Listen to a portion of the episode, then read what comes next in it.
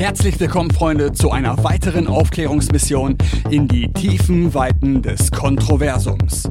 Auf unserer heutigen Reise begleitet uns das physikalische Tieftrance-Medium Kai Felix Mügge. Kai beschäftigt sich seit vielen Jahren mit paraphysikalischen Phänomenen jeder Art und praktiziert diese in medialen Erfahrungsgruppen und spirituellen Zirkeln. Besonders eindrücklich sind dabei seine Kabinettsjoncen, in denen er die fantastischen Vorkommnisse vor einer Gruppe interessierter Menschen präsentiert. Wer darüber mehr erfahren will, kann sich eine von unseren älteren Sendungen mit Kai anhören. Außerdem haben wir heute noch Professor Dr. Eckhard Kruse mit an Bord. Er hat schon mehrfach mit wissenschaftlichen Messmethoden die erstaunlichen Geschehnisse untersucht, die Kai und andere physikalische Medien hervorrufen können. Psychokinetische Phänomene, bei denen sich Gegenstände wie von Geisterhand bewegen. Klar verständliche fremde Stimmen, die sich hörbar durch den Raum bewegen. Lichtblitze und Apporte, bei denen plötzlich Gegenstände aus dem Nichts erscheinen.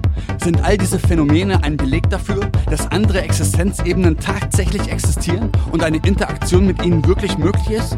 Wie sind diese Dimensionen aufgebaut und was wollen uns die Entitäten von der anderen Seite mitteilen? Was genau ist Realität und welche Einflüsse und Energien können unsere Wahrnehmung entscheidend mitgestalten? Aber Vorsicht! Neue Informationen und Erkenntnisse können spontan Bewusstseinszustände jenseits der Norm auslösen, welche oft mit unvorhersehbaren, intensiven emotionalen Reaktionen einhergehen. Meine sehr verehrten Weggefährten, ich wünsche viel Spaß beim Hörenswerten.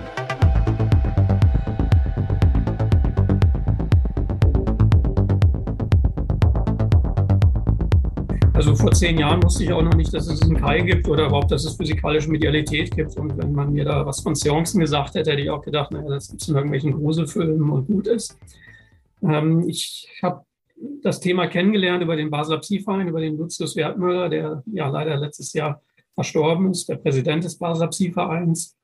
Ich war, das war glaube ich 2014 am Basler Psi-Verein zum Vortrag eingetragen, war mein Buch und da kam man dann so ins Gespräch und hat der Lucius, der da sehr intensiv unterwegs ist und war, ähm, mit, mit der physikalischen Medialität halt einfach so, als wir uns da unterhalten haben, berichtet, ja, da gibt's so Sachen, da sitzt man im dunklen Raum und ähm, da die diversen Phänomene erzählt, interessanterweise auch tatsächlich von einem Apport von Albert Hoffmann, ähm, weil Lucius Wertmüller mit dem sehr nah war, also dem ja, Entdecker des LSDs.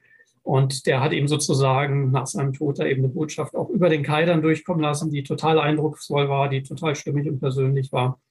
Ähm, und das hat mir dann tatsächlich auch der Lucius gezeigt. Das war so ein kleines Zettelchen, wo eine Schrift drauf war. Und naja, jedenfalls, es klang alles sehr abgefahren, sehr merkwürdig, aber ähm, der Lucius uns einen ganz vernünftigen Eindruck gemacht hat, dachte ich und auch meine Frau Heike, die mit dabei war, ja, das gucken wir uns einfach mal an.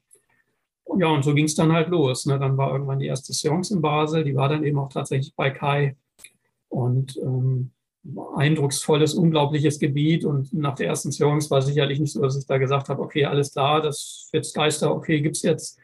Ähm, sondern erstmal so ein ungläubiges Staunen, aber auch ja Spaß einfach. Also es ist auch wirklich ein Erlebnis, wo das Herz aufgeht, wo was sich energetisch toll anfühlt. Naja, und dann war dann die zweite, dritte Seance und so weiter und so wurde irgendwie auch immer mehr klar, naja, das ist schon nicht alles nur Hokuspokus und Tricks, sondern das ist spannend. Und irgendwann habe ich ja dann auch mit, mit Untersuchungen angefangen. Diese Nachricht, von der du gesprochen hast, gerade war die ähm, persönlich mit äh, Kai verbunden oder war es jetzt ein Schluss, den du gezogen hast? Und was stand in dieser Nachricht drin? Also eigentlich ist das die Geschichte, die der Kai erzählen muss, weil ich war gar nicht dabei. Nur der Lucius hat mir das einfach nur gezeigt. Ne? Das war eine Nachricht an den Lucius. Ne, also die hat er als Teilnehmer der Seance erhalten und der Kai war wie immer in diesen Seancen nur in Trance, nichts mitgekriegt. Und ich vermute mal, hat sich hinterher auch darüber gefreut, dass das kam, aber da musst du übernehmen, Kai. Äh, ja, ganz kurz, nachdem ich den Lucius Wertmüller überhaupt kennengelernt äh, hatte, weil ich bei einer allerersten Veranstaltung bei ihm äh, im Basler Psi-Verein war oder im Basler Psi-Verein war, äh, kamen wir da schon ins Gespräch, weil der damalige Gast war der Stuart Alexander, äh, eins der äh, letzten großen oder ähm, einer bestimmten Generation äh, aus dieser Generation, einer der letzten großen physikalischen Medien dieser, dieser Generation, die in den 90er, 2000er Jahre das alles zum Anstoßen nochmal gebracht hat.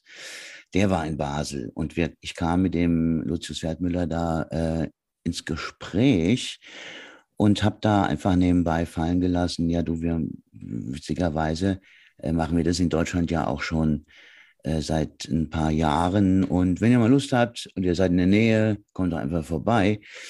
Und dann machen wir eine Session mit euch. Und zwar dann ein paar Monate später, dann war er und seine Frau bei uns in Hanau und wir haben eine unheimlich energetisch schwer verlaufende Sitzung gehabt. Das, wir waren damals noch nicht sehr souverän, wenn Gäste vor Ort waren, sind alle irgendwie unter so einen Produktionsdruck äh, geraten und das ist immer eigentlich ungünstig. Und eigentlich war die Sitzung schon so gut wie geschlossen.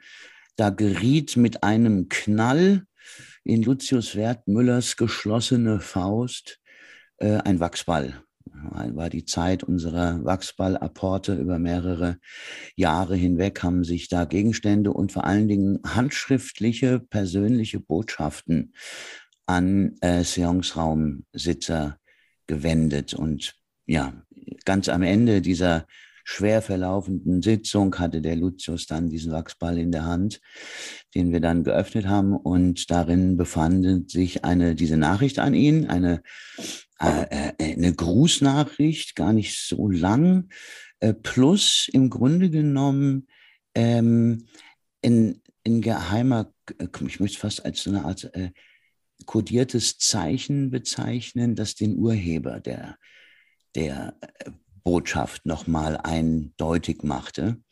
Interessanterweise hatten die beiden auf der Fahrt zu uns den Albert Hoffmann gerade erwähnt, denn der Albert Hoffmann hatte vor seinem Tode angekündigt, dass er versuchen wollte, sich zu melden aus dem Jenseits. Davon wussten wir natürlich gar nichts. Wir wussten noch nicht mal was von äh, dem Zusammenhang, dass Lucius Wertmüller den Albert Hoffmann kannte, das wussten wir damals überhaupt nicht. Wir kannten Lucius überhaupt nicht und wenn dann nur in Zusammenhang äh, über die Parageschichten, vor allen Dingen die Basler Psi-Tage, die in den 80er Jahren, da war mir der Name Wertmüller ein Begriff. Naja, und in dem Wachsball eine, eine Schriftrolle und in handschriftlich ähm, stand in der Schriftrolle, lass mich kurz überlegen, dass ich euch das ähm, wirklich genau sagen kann.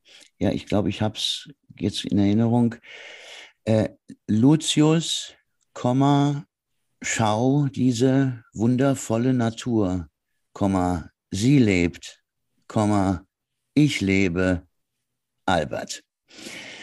Und nicht nur, äh, dass das also seine äh, Handschrift war, ähm, der Lucius hat in dem, in der gesamten, in der ganzen Erscheinungsform, im, im, im, im Syntax, im Syntax, im Duktus, im Verlauf der Wörter, ähm, so äh, eindeutig hier äh, eine innere Verbindung aufmachen können, dass er das eigentlich seit diesem Tag als die intensivste Jenseits, Jenseitsbotschaft bezeichnet hat, die er jemals erhalten hat. Diese kleine Schriftrolle war eingelegt in einen alten, verrosteten Fingerhut zum, den benutzt beim Nähen, ja. Ähm, und ja, wir haben dann ähm, herausgefunden, nach Re Recherche, dass die Arbeit mit dem Fingerhut, das ist eine, eine Pflanze, in Wirklichkeit den Albert Hoffmann zu seiner Arbeit mit dem Mutterkorn geführt hat. Und als wir das herausgefunden hatten, war uns eigentlich, ähm, äh, hatten wir alle die Idee, das war, das war ein Hinweis, den der Verursacher der Nachricht uns an die Hand gegeben hat, äh, um ihn auch nochmal zusätzlich zu identifizieren. In der Folge haben die Kinder von Albert Hoffmann die Stimme, äh, entschuldigt, die Schrift als die Handschrift von Albert Hoffmann äh, identifiziert. Und ich glaube, Dr. Stanley Krippner hat die Handschrift identifiziert, hat so eine kleine Expertise gemacht. Ähm, ja, das war die Botschaft. Entschuldige, Kai, wer hat die Expertise gemacht? Ich glaube, der Dr. Stanley Krippner. Und? Da müsste ich aber nochmal nachgucken, ob der das wirklich war. Ich meine aber ja, der also auch handschriftliche Briefe von Albert Hoffmann hatte. Oder war es der Professor Alex Schneider? Also da muss ich nochmal gucken. Also jedenfalls einer der nahen Leute von Albert Hoffmann, die handgeschriebene Briefe von Albert Hoffmann hatten, wurden von Lucius Wertmüller herangezogen, um ähm, die Handschrift zu kommentieren, die in dieser Botschaft war. Und da war es einer von denen. Sorry, dass ich das jetzt nicht genau weiß, aber das kann ich natürlich nochmal aufklären. Nee, fand ich nur das interessant. Noch nachreichen lassen, immer, aber das ist abgefahren. Also in der geschlossenen Faust hat sich ein Wachsball manifestiert, ja. adop, also wie, äh, abort, abortet. Äh, ist einfach erschienen halt und da drin war ein Fingerhut und da drin steckte die Nachricht. Richtig. Ja, das ist doch eine. Wie groß war dieser Wachsball? Wie groß war der Ball? Ähm, bisschen, vielleicht so Golfball, bisschen größer, ganz bisschen größer. Wann war dieser Moment, wo ihr die Assoziation zu Albert Hoffmann hergestellt habt? Weil ihr habt bestimmt auch nicht gewusst, wie die Handschrift vom Albert Hoffmann aussieht. Ja, das Sie war, ja unterschrieben mit Albert. Und das Schauen der Natur, also Lucius wusste in der, in der Sekunde, wo er das las, äh, war Lucius klar, von wem das mhm. hier war. Und als er dann beim Nachnamen, bei der Unterschrift beim Albert äh, ankam, äh, ja, war es dann auch dann nochmal bestätigt. Ne? Noch eine Frage an den Eckart. Bei Kai weiß ich das schon ungefähr. Ähm, aber wo bei dir dieser Impuls war, dass, äh, ich sag mal, das Ground Zero-Erlebnis, wo man dann auf einmal aus dem Zweifler rauskommt und sagt, okay, krass, da muss wohl doch was dran sein. Das ist ja oftmals mit einer persönlichen Erfahrung verbunden. Das also, also paranormale genau. Phänomene vorher schon oder irgendwie so Frage nach der geistigen Welt. Also jetzt, das war konkret ne, der Einstieg in die physikalische Medialität. Ich hatte es ja kurz erwähnt, ich hatte 2013 ein Buch geschrieben, auch äh, von Wissenschaft und Spiritualität. Also das Thema begleitet mich vorher auch schon länger, ne, aus, aus verschiedenen. Aspekten, Selbsterfahrung, was weiß ich, geistiges Heilen, über eine also war dann eher so, wie bei mir wahrscheinlich auch unter den meisten so ein schleichender Prozess, dass man immer mal hier so ein bisschen da so ein bisschen was mitbekommen hat und ja, irgendwann ja. verdichtet sich halt die Informationslage und dann wird einem klar, okay, da muss doch mehr hinterstecken. Ne? Genau, also ich war, ich würde mal so sagen, als Student oder so war ich sicherlich ganz in dem materialistischen Weltbild verhaftet, mhm. leicht philosophisch interessiert, aber mit irgendwelchen Spirits hätte man mir da nicht kommen müssen. Ne? Und ja. vielleicht ist so die physikalische Medialität ist natürlich so der letzte Schritt, wo auch eigentlich auch viele, sage ich mal, spirituelle Menschen dann aussteigen und sagen, nee, das ist mir echt too much. Ne? Also irgendwie, ich glaube zwar irgendwie an die geistige Welt und dass irgendjemand Engel channelt oder sonst etwas in der Art, aber dass da irgendwie Materie plötzlich mhm. in einem Raum auftaucht oder eben ein Fingerhut oder das Ektoplasma oder solche Dinge da erscheint, das ist dann eben nochmal eine kleinere Nische.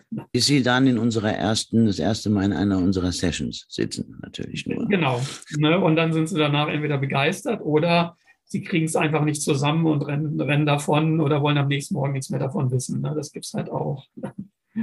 Also würdest du auch sagen, dass es einen graduell steigernden Prozess in jedem selbst braucht, um das für sich wahrnehmen zu können? Das ist zumindest meine Erfahrung. Ne? Also, wobei das, es mag auch Leute geben, ne, die, die sagen, nach einer Seance hat sich ihr Weltbild irgendwie 180 Grad gedreht. Ähm, kann auch sein. Bei mir war es eher so dieses, dass immer mehr Gewissheit war, ne, ja, das ist, das ist wahr. Aber es ist halt schon eine Ungeheuerlichkeit und ich bin halt, wie gesagt, eine wissenschaftlich sozialisiert. Ich hatte Physik als Anwendungsfach und so weiter. Also ähm, das ist ja auch nicht schlecht, was so die Naturwissenschaft uns an Welterklärungen liefert. Und das ist schon eine ganz schöne Unverschämtheit, was der Kai sich da erlaubt, weil er halt eben Dinge macht, die wirklich nun naja, zumindest wenn man erstmal so drauf schaut, echt verdammt schlecht in, diese, in das, was wir sonst so an physikalischen Gesetz haben, reinpassen. Und die sind ja schon nicht schlecht. Ne? Also das ist wirklich etwas, wo ich auch immer noch im Hadern bin. Und wo wahrscheinlich viele böse sind auf Kai, weil er ihre schönen und halt auf die anderen Medien und alles, was an paranormalen Phänomenen gibt. Es gibt ja viele Dinge, die sozusagen die Theorien auf unverschämte Weise herausfordern. Ne? Und das Wissenschaftler ja gar nicht, wenn ihre Theorien in Frage gestellt werden. Sehen wir ja auch gerade im Politischen. Ja, wobei bei vielen dieser Phänomene, wenn sie auftreten und auch dann später ja, für den Beobachter nachweislich sein können, trotzdem ja immer ein gewisser Raum der Unschärfe bleibt, um dem Skeptik, Skeptiker auch irgendwie immer noch die Gelegenheit zu geben, das alles anzuzweifeln. Ne? Also den wirklich handfesten, wach, wachschlechten Beweis irgendwie den zu liefern, ich glaube, das spricht auch dem Phänomen eigentlich in der Natur entgegen, oder? Das ist zumindest, ne, das scheint irgendwie in diesem Phänomen eingebaut zu sein. Es gibt äh, ähm, auch so diese Theorie der ähm, plausible deniability, also die plausible Abstreitbarkeit, dass anscheinend für uns Menschen, für unser derzeitiges Bewusstsein das noch too much wäre, ne, wenn man da sozusagen, wenn es keinen drinnen gibt. Und so ist für Skeptiker genug Raum, immer noch wieder zu sagen, nee, das ist nicht weil. Nickt. ja. ja. Ähm, was super interessant ist, auch für die Frage eben, wie, wie wirkt das auf Menschen aus der spirituellen Szene, wie wirkt das ähm, auf Neulinge, die Dr. Heike Bauder, ähm, die Partnerin vom Eckhart, hat äh, über ein ganzes Jahr, also ein Jahr war es bestimmt, eine Umfrage äh, gemacht, und zwar eine ziemlich äh, genaue und dezidierte Umfrage mit den Teilnehmern der Seance. Und die haben danach ziemlich genau eigentlich angegeben, ja, was sich bei ihnen verändert oder nicht verändert hat und wie sie das eine oder das andere erlebt, erlebt haben. Also es war immer sehr, sehr spannend. Und man kann schon eigentlich, also ähm, ich meine da herausgelesen zu haben, dass es kaum einen Erstbesucher gab, der irgendeinen äh, Schmuh hinter dieser Geschichte äh, vermutet hätte, ähm, einfach aufgrund der ähm, allgemeinen Atmosphäre und der Art und Weise, wie wir halt eben die Dinge da auch einführen und natürlich auch die Transparenz während den Sitzungen. Ähm, aber was natürlich absolut schon klar ist, das ist eine Hürde, die äh, zu nehmen hast in, auf irgendeiner Ebene. Und wenn du natürlich aus so einem strengen reduktionistischen äh, Weltbild kommst, ist diese Hürde natürlich umso größer. Ja, und ich, ähm, also soweit ich mich erinnere, hin und wieder gibt es dann schon Menschen, ne, die irgendwie, die aber auch schon mit ganz viel Skepsis reingehen, die sich auch gar nicht auf die, das Geschehen wirklich einlassen, wo wahrscheinlich oh ja. der Kopf nur die ganze Zeit am Rattern ist. Und ähm, ja, wenn man, ne, das ist einfach so, wenn der Kopf, ne, wenn man nicht offen genug ist, dann kann man sich gar nicht darauf einlassen. Ne. Aber genau, wo du die Studie erwähnst, keine, was man vielleicht auch da sagen sollte, ne, das sind jetzt auch nicht irgendwie ne, so, sozusagen irgendwie eine Negativauswahl der Gesellschaft, sondern das sind wirklich Leute aus allen, also Bildungs- und da wurde Sachen Bildungsniveau abgefragt, Beruf abgefragt. Also wie man so schön sagt, aus der Mitte der Gesellschaft gehen da Menschen hin. Das ist jetzt nicht, ist nicht eine verschrobene Randgruppe. Definitiv, ja. Was es umso interessanter macht, hm. natürlich. Hm. Ne? War eventuell dennoch eine Art Ausschlag zu sehen, dass es, äh, sag mal, studierten Menschen schwerer fällt als äh, bauernschlauen Menschen? Ähm, würde ich nicht sagen. Also ähm, war jetzt nichts irgendwie, was da besonders auffiel, sage ich mal so. Ne? Ich glaube, die klassische logische Intelligenz, was man sich darunter vorstellt, die hat damit nicht so viel zu tun. Es gibt halt Leute, die sind super intelligent auf ihrem Bereich, ne, wenn man das so möchte mit Logikverarbeitung, aber schließen mhm. sowas kategorisch aus. Ne? Andererseits, manche ähm, aufgrund eines hohen Intellekts verfolgen die das erst recht. Und bei den anderen gibt es auch halt diese Leute, wie du sagst, wie, äh, oder so Forrest Gump-Typen, sag ich mal einfach, ne? Die sagen trotzdem, irgendetwas stimmt hier nicht so, weißt du? So, das ist, ja. Und das sehen wir ja auch nicht nur bei Seance, sondern ja, was anderes ja, ja. politischen Geschehen, ne? wo auch Intelligenz überhaupt kein Kriterium ist, sondern eher teilweise beim, beim Verständnis behinderlich, hinderlich zu sein scheint, wenn ich in meinem Kollegenkreis mich so umschaue wie die die Welt wahrnehmen und wie ich die Welt wahrnehme. Also das ist eine Bewusstseinsfrage, ne? was auch immer jetzt genau Bewusstsein heißt.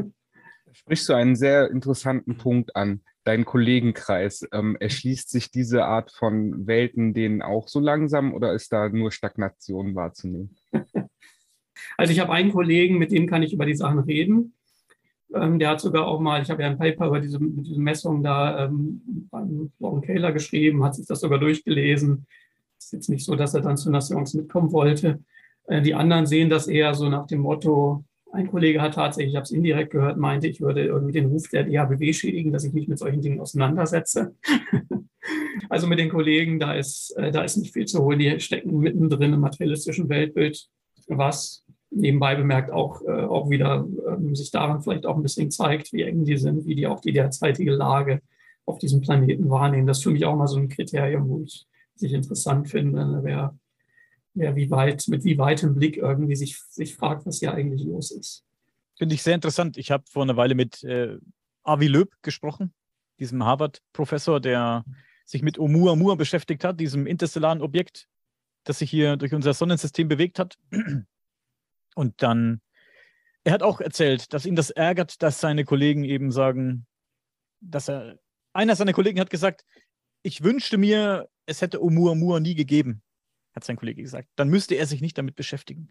Und er wird auch ein bisschen schief angeguckt äh, von seinen Kollegen, weil er sich eben damit beschäftigt und eben die Theorie in den Raum stellt, hey, beziehungsweise sagt er, hey, lasst uns doch mal überlegen, ob es nicht wirklich was außerirdische Technologie gewesen ist.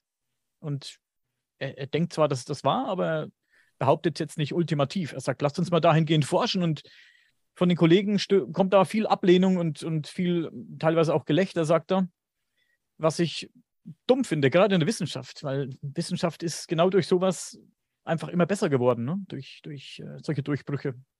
Ja, wobei man vielleicht schon sagen muss, ne, dass die Wissenschaft da auch ziemlich äh, momentan, also die, die institutionalisierte Wissenschaft, die schaut, wo sie ihre Gelder herkriegt, eigentlich mehr oder weniger, naja, tot ist. Ne? In dem Sinne, dass die nur das machen, was, was sozusagen das kleine Delta an Fortschritt in ihrem engen Bereich ist. Aber da interessiert sich ja niemand wirklich für etwas, was irgendwie ein, ein Weltbild erschüttert. Ne? Und das ist aber auch eine bekannte Geschichte ne? seit seit Thomas Kuhn, ähm, also die, der ja dieses Begriff des Paradigmenwechsels auch geprägt hat, Struktur der wissenschaftlichen Revolution, ähm, der ist eigentlich genau analysiert, dass Wissenschaft eigentlich immer nur in dem eigenen Bereich dann noch ein bisschen äh, irgendwie noch ein bisschen verfeinert. Aber wenn da was kommt, was die eigenen Theorien wirklich herausfordert, ne, dann gibt es ganz viel Ablehnung und ja, bis hin zu eben, na, wie du auch sagst, das stört mich jetzt bei meiner Arbeit, anstatt zu sagen, super, das ist spannend für meine Arbeit. Ja, echt schade. Das ist eigentlich das Gegenteil von Wissenschaft. Ne? Ja. Weil man will ja mehr Wissen schaffen und wenn man halt Wissen, was einem vorgelegt wird, was offensichtlich halt da zu sein scheint, dann kategorisch ablegt oder ablehnt aufgrund von dogmatischen, ideologischen Gründen, ist das immer sehr traurig. Und dann verschließt man sich auch selbst die Möglichkeit, da irgendwie weiter reinzugehen. Und dann, das sind ja auch dann oft Leute, die so eine ergebnisorientierte Forschung, sag ich mal, machen. Also die, das Ergebnis steht schon fest, da will ich hin und dann probieren sie alles, was sie irgendwie in die Finger kriegen, so auszulegen, dass man halt das damit belegen kann. Ne? Oder wie interessant, wie du Ergebnisorientierung da so ein bisschen gemeinerweise umdeutest. Ne? Also in hm, ursprünglichen ja, ja. Wortsinn heißt es ja eigentlich nur, ich will irgendwie Ergebnisse erzielen, aber tatsächlich ist das man will ein bestimmtes Ergebnis. der Zeit, dass die Ergebnisse schon feststehen und jetzt müssen wir es nur hm. noch gründen. Ne? Und auch da ja sind ja in allen Strukturen, die wir haben, sei es Politik oder Gesellschaft oder Journalismus oder eben Wissenschaft. Ähm, da scheint ja überall diese besondere Art der Ergebnisorientierung ähm, vorzulegen, was natürlich ja, Freigeist dann irgendwie nicht besonders behagt. Sogar innerhalb der Parapsychologie, gell? Sogar innerhalb der Parapsychologie. Also se selbst da ähm, hat man also Angst vor der Rufschädigung, beziehungsweise davor, dass irgendein Kollege das dann doch als too fringe ansehen könnte. Und ähm, also der Sektor äh, innerhalb der Wissenschaft, der sich eigentlich damit frank und frei beschäftigen können sollte, tut es äh, auch nicht. Ja, da zieht man sich dann auf historische Betrachtungen zurück und ja, wir hatten ja auch ganz Freiburg eingeladen, mehrfach ähm, zu uns zu kommen, ist ja auch keiner gekommen. Ja, ich denke, sobald halt institutionalisierte Strukturen und Geld im Spiel ist, ne, ich meine, ich mache das halt auch als Hobby, die Untersuchung. Und ähm, wenn man jetzt da ja an irgendwie, was weiß ich, eine Medien oder so, ne, ich hatte jetzt Ende Mai war so eine tatsächlich mal über die physikalische Medialität so ein Online-Symposium äh, mit dem IONS Institute of Neurotic Sciences, wo auch eben dann so die ja diverse Parapsychologen, aber auch eher da so, sage ich mal, auch Nischenleute dabei waren und sobald es halt ist, dass der eigene Job von abhängt ne, oder dass man da irgendwie seine wissenschaftlichen Veröffentlichungen produzieren muss oder seinen Ruf irgendwo behaupten muss, dann hört eigentlich schon schnell sozusagen das wirklich freie Denken auf. Hm. Aber du selbst hast ja auch diesen ganzen grenzwissenschaftlichen Phänomenen und äh, diesen Dingen kritisch gegenübergestanden und hast die ja auch untersucht. Ja, oder kritisch sagen wir mal neugierig. Ne, also ähm, genau. Ähm, Ergebnis offen. Ergebnis offen.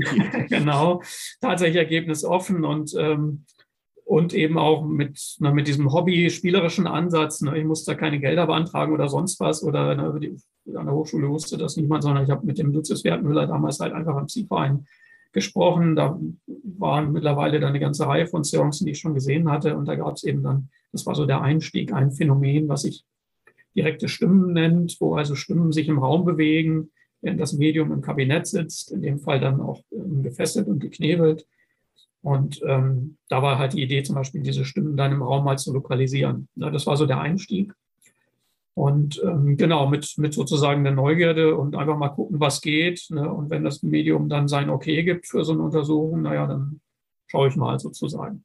Genau, Ergebnis offen im besten Sinne. Deine Intention war also nicht, da reinzustochern und zu sagen, hey, ich habe da was gefunden, das ist merkwürdig, da wird gefuscht. Das war nicht deine Intention. Eher so Naja, sagen wir mal so, ich habe, ähm, es gibt natürlich so diese Parapsychologen, die ähm, sowieso das alles für Quatsch halten und nur darauf warten, dass irgendwie dem Medium, wenn es im Dunkeln irgendwie umhertappt, versuchen, Bein zu stellen oder so.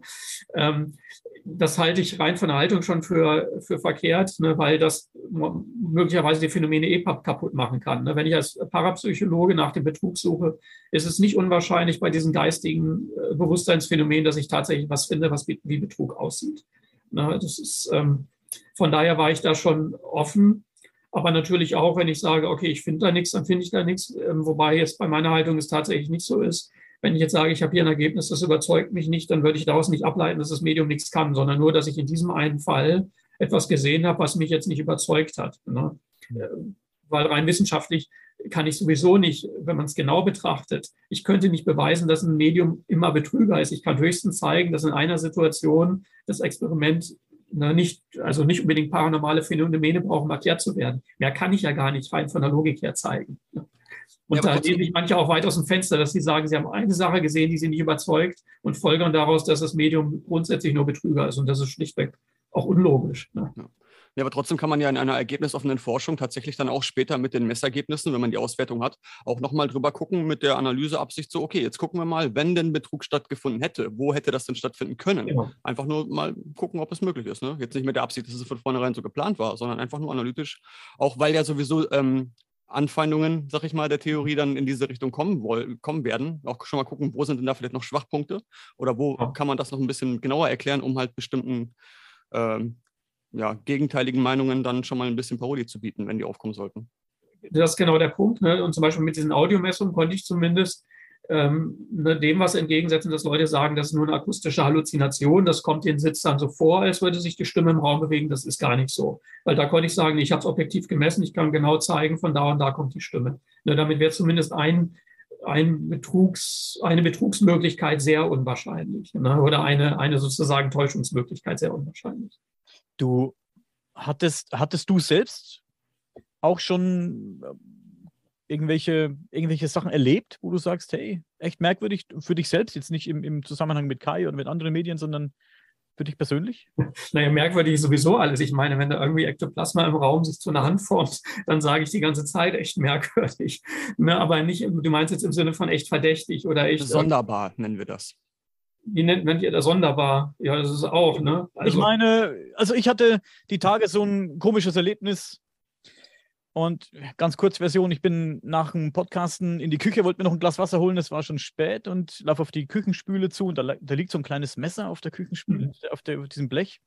Und ich laufe auf, die, auf diese Spüle zu mit einem Glas in der Hand und dann dreht sich dieses Messer so, ich sag mal so, wie so ein, wie so ein was habe ich gesagt, wie so ein Kompasskreisel, so drei bis vier Zentimeter und dann habe ich so mich am Kopf gekratzt, habe erst geguckt, ob die Fenster offen sind oder ja. eine, eine, Maus auf der Spüle saß oder was weiß ich. Und da war aber nichts zu finden. Und ich habe mir gedacht, Mensch, warum jetzt passiert gerade mir so ein Scheiß, habe ich mir jetzt gedacht. Ich, der immer alles so anzweifle. Wie passiert so, so ein, wo ich jetzt nicht sage, da ist jetzt irgendwas äh, Paranormales passiert oder so. Das wäre das jetzt erstmal mein letzter Gedanke. Aber es war echt strange und Sowas meine ich. Ist dir sowas schon mal. Also, also, mir selbst, irgendwie bin ich da auch nicht gesegnet. Also ich würde mich eher daran erfreuen, wenn jetzt hier auch zu Hause irgendwelche Apporte dann niederregeln würden. Ne? Und ähm, das ist ja durchaus auch bei Leuten, die da öfter zu Seancen gehen oder selber einen Circle haben, die berichten ja öfter von solchen Dingen. Ich scheine damit irgendwie nicht gesegnet zu sein. Ich glaube, ich bin einfach auf dieser äh, Wissenschaftsschiene, dass, ähm, dass ich mir halt andere Leute angucke, die das produzieren können. Aber dass ich da selber sowas direkt erlebe, wüsste ich jetzt nicht. Ne?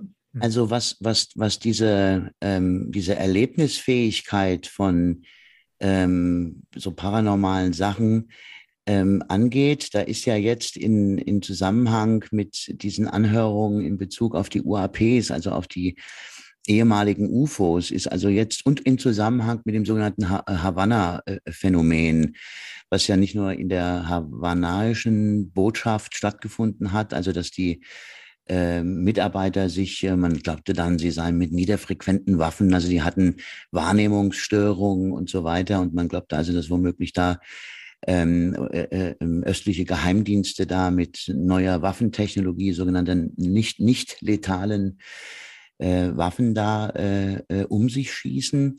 Da hat einer der zentralen wissenschaftlichen Protagonisten, jetzt fällt mir dummerweise der Name nicht ein, und zwar war das in einem der letzten Podcasts vom Robert Fleischer, der darüber berichtet hat, dass die also festgestellt haben, wohl im Endeffekt, dass es eine Art von Gehirnanomalie gibt, die ähm, womöglich ähm, im Endeffekt ähm, so eine äh, Affinität oder so eine Bereitschaft äh, mit so einer Bereitschaft einhergeht, solche Dinge zu sehen. Aber das scheinen wohl ganz äh, neue äh, ultimative äh, Ergebnisse zu sein, Ach, an denen Gary Nolan, ja, Gary Nolan war es. Ja, ganz genau, ganz genau, super, ganz genau. Äh, das ist ja auch ganz interessant. Also erst recht, wenn man das dann auch nochmal so angleicht auf äh, solche äh, äh, spontane Erlebnisfähigkeiten von sowas und hat eben auch dann äh, rituelle Räume, in denen solche Erlebnisse zugänglich werden. Ja, das eröffnet natürlich nochmal so einen ganz neuen Bereich. Und ich glaube, da sollte man dann auch sehen, dass dann das vielleicht nicht als Störung oder so gesehen wird, sondern vielleicht sogar auch eher als Erweiterung des Bewusstseins, dass man in die Lage versetzt wird, Dinge wahrzunehmen ne, und zu spüren die andere dann vielleicht nicht wahrnehmen. Ne? Also sonst hat er schnell dieses pathologische.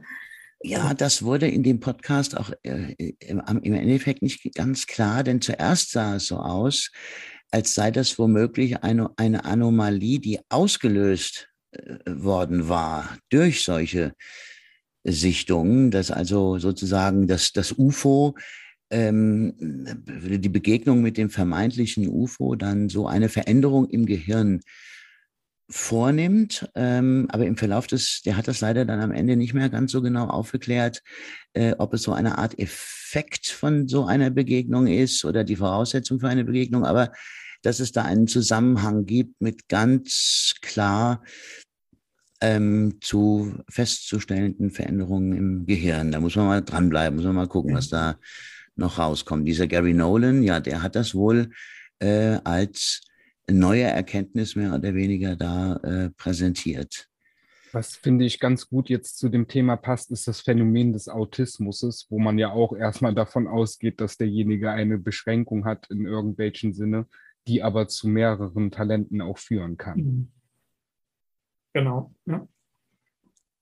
So ist es, ja. ja. Und bei diesen ähm, Untersuchungen, da wurde ja auch, ähm, also jetzt vom Gehirn, da wurde ja erst darauf hingewiesen, oder es sah vermeintlich so aus bei, ähm, mit den älteren Methoden, dass es sich um ein Narbengewebe handeln könnte, was dort im Gehirn halt wie auch immer entstanden ist. Also wie du sagst, durch Fremdbeeinflussung. Aber durch spätere Untersuchung kam dann heraus, dass es sich wirklich um biologische Substanz handelt, die auch arbeitet, die ah. aber sehr eng auch verdichtet ist. Dass das ähm, erst so scheint wie Narbengewebe, Gewebe, aber bei genauerer Untersuchung doch halt aktives Hirngewebe zu sein scheint ja, wir bleiben dran. Wird ja wohl auch ähm, staatlich äh, gefördert, glaube ich, von der Gesundheitsorganisation oder irgendwas, kriegen die doch Zuschüsse. Ne? Also ist ein offizielles Projekt jetzt, diese Untersuchung dort an diesem Hirngewebe. In Stanford mit dem Gary. Ja. Ja.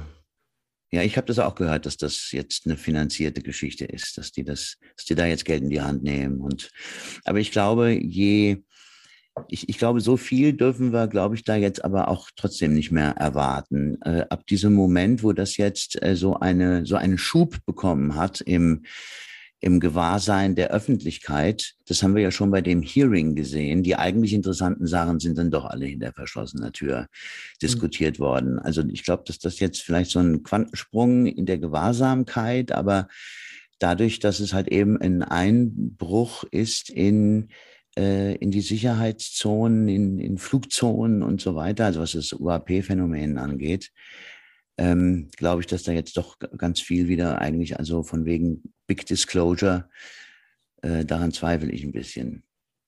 Ja. ja gerade wenn es halt staatlich gefördert wird, ne, dann besteht wieder die Gefahr dieser er Ergebnisorientierung mhm. in der Forschung. Ja. ja. Ähm, Forschung und Messung, genau, da können wir vielleicht zum nächsten Thema springen. Hier, ich habe mal gesehen, Eckart, du machst auch hier mit dem Ouija-Brett zum Beispiel diese Messung, die fand ich mega interessant. Du hast dir da selber eins gebaut, also ein Ouija-Brett, mit auch Unterstützung, wo zum Beispiel Kugellager drunter sind, um den Reibungswiderstand ein bisschen oder sehr stark zu verringern dann. Ähm, und dann auch mit einer Webcam von oben dieses Brett aufnimmst und dann durch eine selbstgeschriebene Software genau aufzeichnen kannst, welche Buchstaben werden gerade angedeutet oder ange, angesteuert und auch wie diese Bewegungsmechanismen sind. Kannst du dazu ein bisschen was erzählen? Das hm. fand ich super interessant. Ja, das hat sich auch eher so spielerisch ergeben. Ne? In dem Zuge, wie irgendwie das Thema physikalische Medialität interessant wurde, ähm, haben wir halt auch dann mit dem Video begonnen. Meine Frau, ich, dann auch manchmal noch andere, ähm, andere Menschen, mit denen wir dann da hier einfach mal so eine Sitzung gemacht haben. Ne? Das sozusagen so ein niederschwelliges Spiritualitätsausprobieren.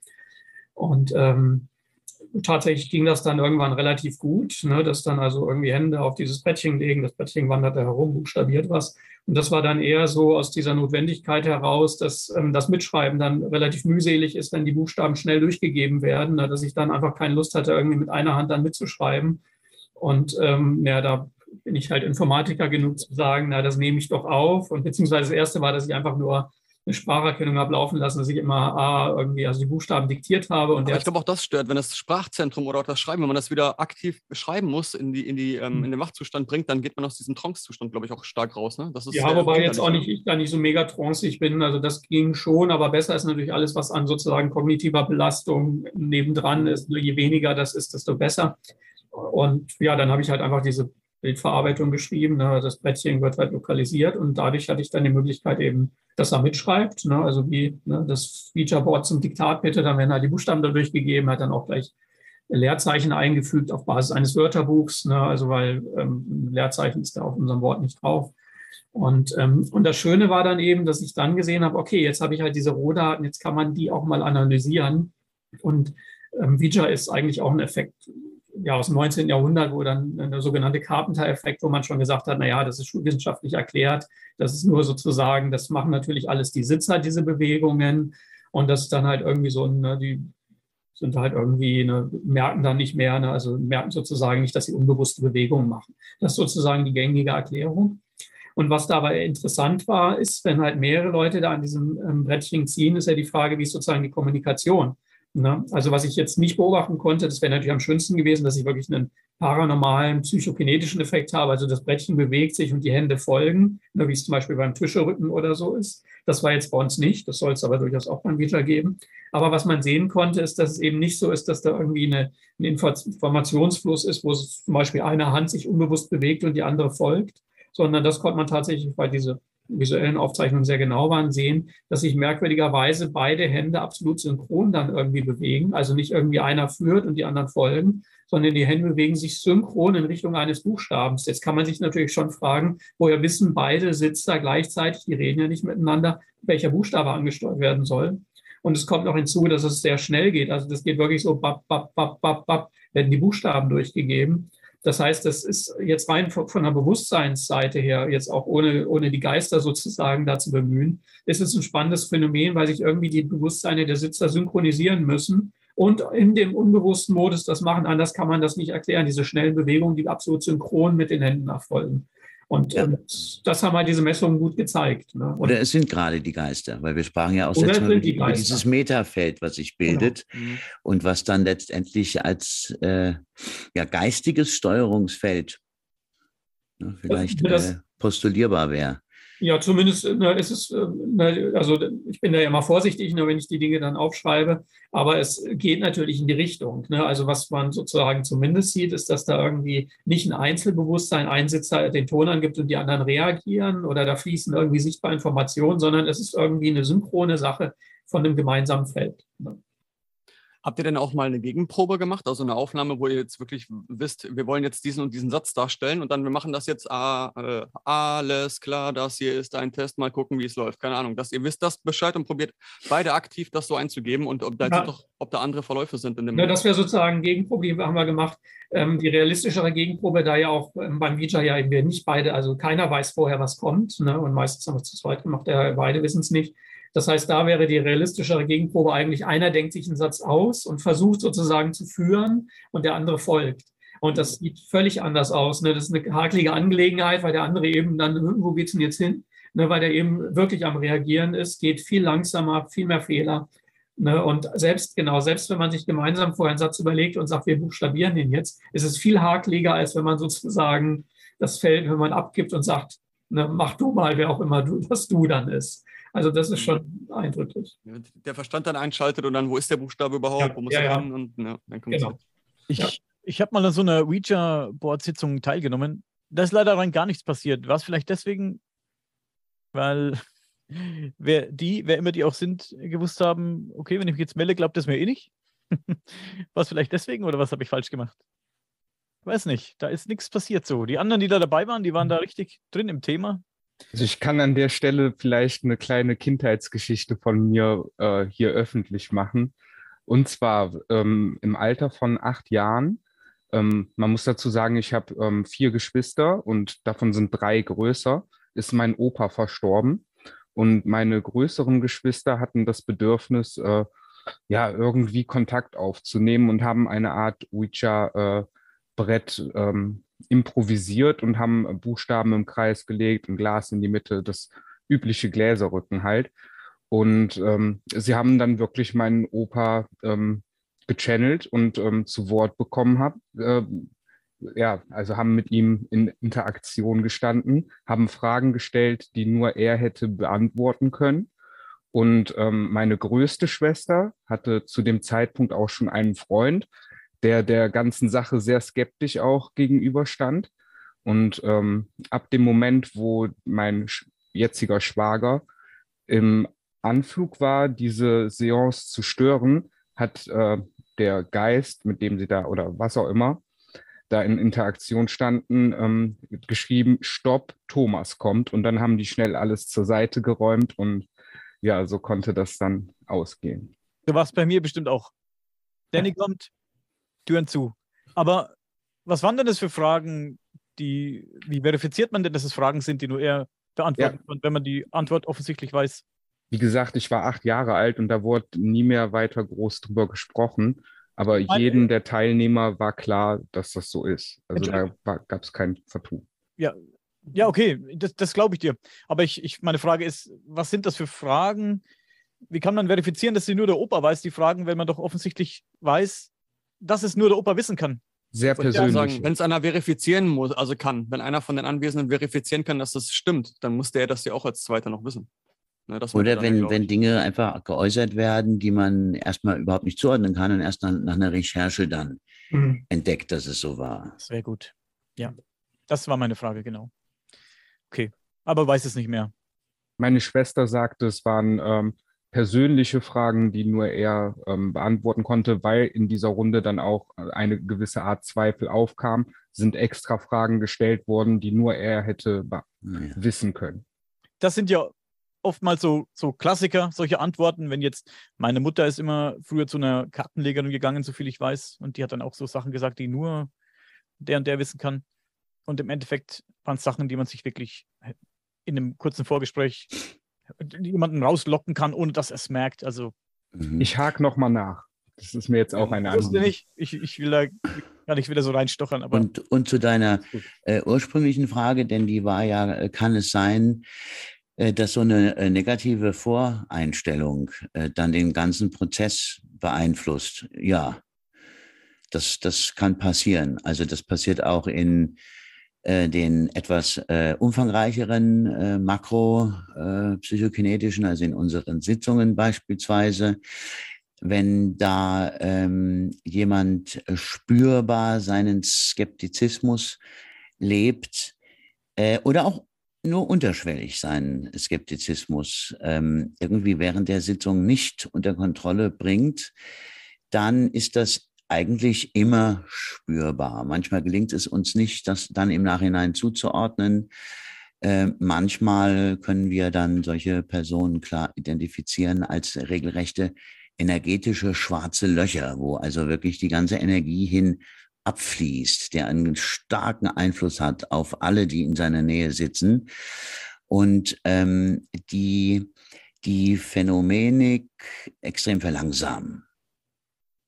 Es ist vermutlich auch schwierig für jemanden wie mich, obwohl ich da, wie gesagt, ich denke, dass ich das gut, gut äh, machen werde bei dir. Aber vielleicht für jemanden, der so ist wie ich oder vielleicht noch viel kritischer ist als ich, auch wenn er sagt, ich probiere es mal, mich darauf einzulassen, schwierig das aus einem rauszubekommen in dem Moment, wenn man es mal wirklich versuchen will. Ich, es ist schwierig, das unterbewusst auch abzustellen. Ja, das, und, ja. ja. das muss, da muss man sich, äh, da muss man sich drauf hintrainieren, ja. Wie, wie, wie könnte ich das tun?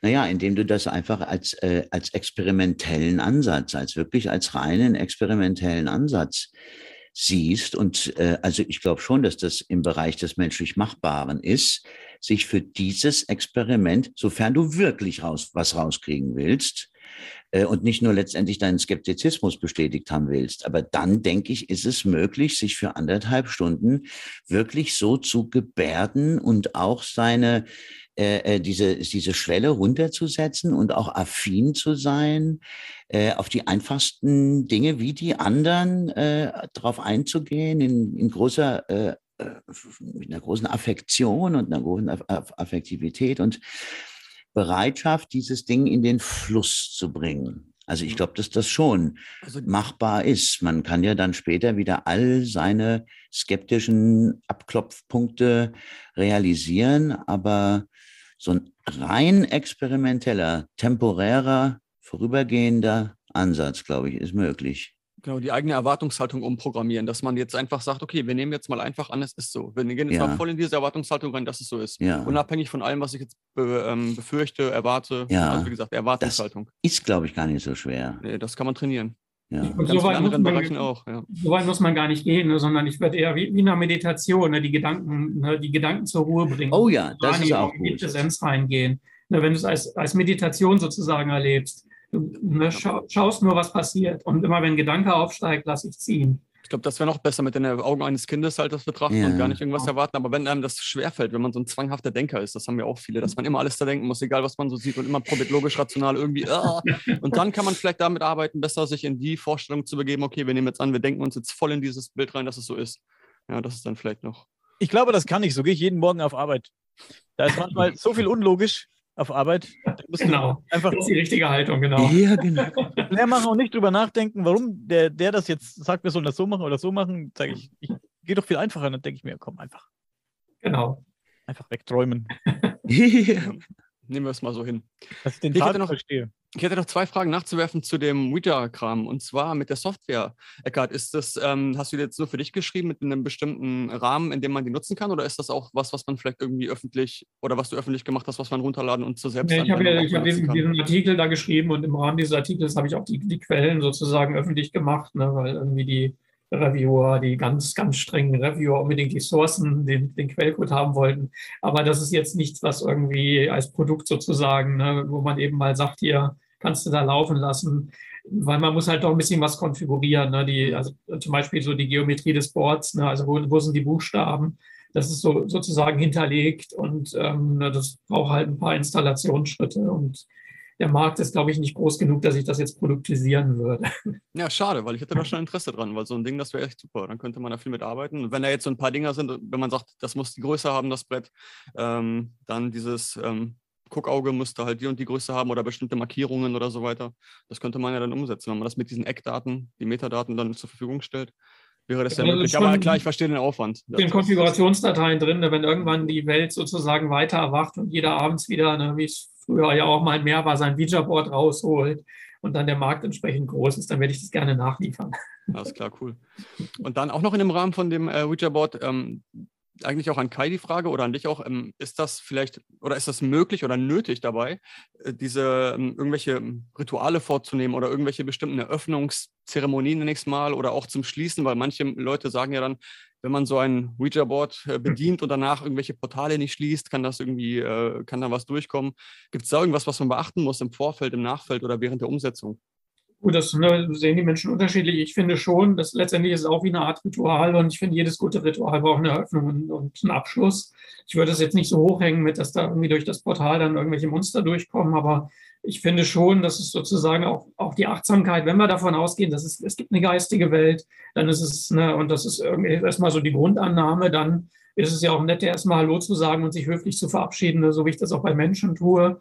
Und ähm, das fühlt sich für mich selber auch besser an. Ne? Ich kenne aber auch Leute, die machen Ouija, dann, oh ja, hier mal gerade am Tisch und wieder weggelaufen und so. Und ähm, das finde ich auch eher, finde ich nicht schön, sage ich mal. Ich glaube jetzt auch nicht, dass sie gleich von Monstern an den Kopf abgebissen bekommen. Aber ich glaube einfach so, die, die, die innere Haltung ist schon hilfreich, um zu sagen, Ne? Und bei Seance natürlich noch mehr. Ne? Also da Eingangsgebet, Schlussgebet, das ist irgendwie, das gehört dazu. Und auch sozusagen die guten Kräfte anzurufen, mal ganz allgemein gesagt. Wir sind hier bewusstseinsmäßig unterwegs. Wir wissen mhm. nicht, was da noch alles dran hängt. Wir sollten da ja. Sorgfalt und Achtsamkeit und, und Demut sozusagen zum Einsatz bringen. Ganz genau. Und also das trifft alles zu, was der Eckert sagt. Und darüber hinaus allein, weil es diese Hollywood-Memen halt eben auch gibt und sich viele davon beeinflusst fühlen, muss man das einfach mit, äh, ähm, mit berücksichtigen und ähm, ja, mit dem gebotenen Respekt, den Eckert erwähnt hat, aber auch in der Hinsicht darauf, dass für viele das Realität ist, muss das äh, einfach Teil dieser, dieses rituellen Geschehens sein. Wir wollen ja, dass weiterhin niemand aus den Seancen kommt und irgendwie das Gefühl hat, äh, er nimmt irgendwas mit nach Hause oder so. Ne? Das, davon sind die Seancen wahrscheinlich auch deshalb, weil so ausdrücklich sich mit den positiven Geistkräften verbunden wird, ja eigentlich überhaupt nicht betroffen. Das kennen wir also in den Chroniken der Seanceraum-Experimente nicht. Das kennt man in, aus anderen Gebieten der Spiritualität. Das Hitchhiker-Phänomen nenne ich es jetzt mal. Alle, das alle wissen, es war ein ganz moderner Begriff dafür. Anhaftungen, ne, spirituelle Anhaftungen das Besetztsein als ganz unterste Stufe einer Besessenheit. Also all das kennen wir nicht. Das gibt es nicht in diesem experimentellen Bereich, wo alle willentlich sich in, diesen, in dieses Experiment begeben, aus allen möglichen persönlichen Motivlagen und Hintergründen. Die, die darunter leiden, die ähm, sind eher aus, kommen von dieser eher passiven Fraktion und denen passiert das dann ähm, ja eher in so einer, ja, in so einer, in so einer Passivität und nicht in der Aktion eines Seanceraums. Und auch in unserem... Gemerkt, oder, ähm, ne, das, das Thema sozusagen von Anhaftung oder so oder so Übertragung ist natürlich auch zum Beispiel bei, bei Familienaufstellungen oder systemischen Aufstellungen, ne, wo man ja sozusagen auch in Rollen hineinschlüpft, wo auch, ne, wenn das gut gemacht wird, immer klar ist, wir haben auch einen klaren Abschluss, wo man sozusagen aus der Rolle in dem Fall dann wieder rausgeht. Ne. Also ist einfach Bewusstsein, ist, ist eine interessante Sache und, und bedarf immer sozusagen auch eines gewissen Respekts. Und auch unseren hier, also unser Dasein, wie wir hier sind, dass äh, wenn wir ein Gespräch miteinander führen und ich laufe einfach weg, ohne das Gespräch ja. zu beenden, genau. dann kann es sein, dass derjenige mir hinterher rennt und mir noch was zubrüllen möchte. Genau. So ist es ja. ja. Das mache ich manchmal bei langweiligen Gesprächen. Und das mache ich manchmal. Habe ich schon gemacht. Ich einfach umgehst. Ja, wenn es mir zu. Es gibt ja Leute, die reden wirklich nur Müll. Ne? Und dann drehe ich mich einfach um und gehe. Ja. ja Dann kann man trotzdem noch Tschüss sagen vorher oder ja, das langweilig hinterher rufen. Ja, das sage ich. Das ist, äh, interessiert mich nicht. Irgendwie deine rassistischen Geschichten hier oder was weiß ich. Da will ich nichts von hören. Da gehe ich einfach weg. Mhm. Was ich noch gerne wissen möchte, Kai, Gab es denn schon mal Situationen bei einer deiner Seancen, wo du nicht die Kontrolle hattest oder die Kontrolle verloren hast oder keinen Einfluss darauf hattest mehr, was jetzt passiert oder wie es weitergeht? Gab es denn schon mal was, was wirklich Schlimmes passiert ist? Irgendetwas, ähm, ja, aufgetaucht ist, der ja negativ eben ist?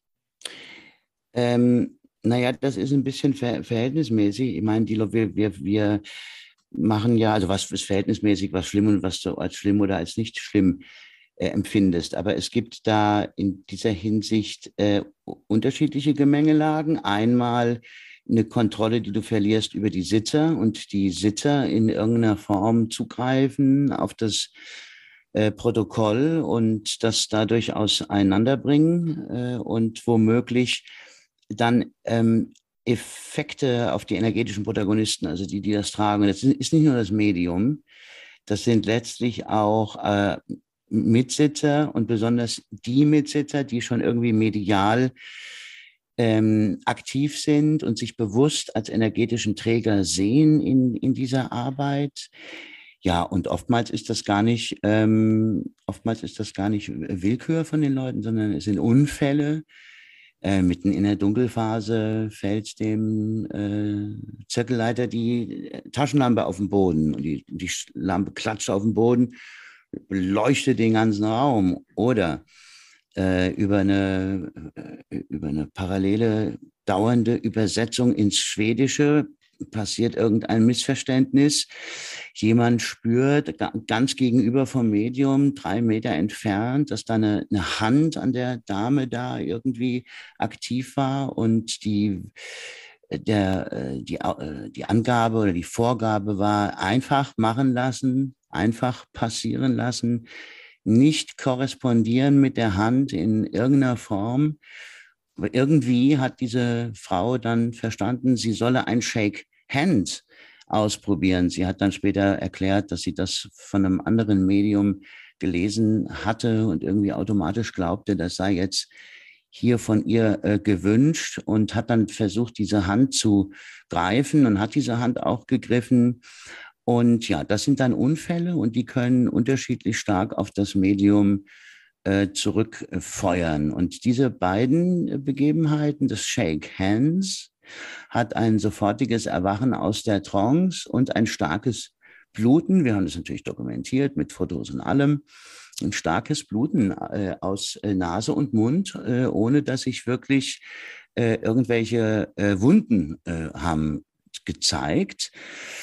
Das Gefühl beim Rausfliegen aus der Trance war in dem Moment wie ein nasses Handtuch ins Gesicht geschlagen zu bekommen. Und das korrespondierte dann natürlich so ein bisschen mit dem Bluten ähm, der andere Vorfall war im Basler Psi-Verein und äh, dem Glücklichen, dem die Taschenlampe da in der Dunkelphase zu Boden fiel, war der Lucius Erdmüller selbst, ja.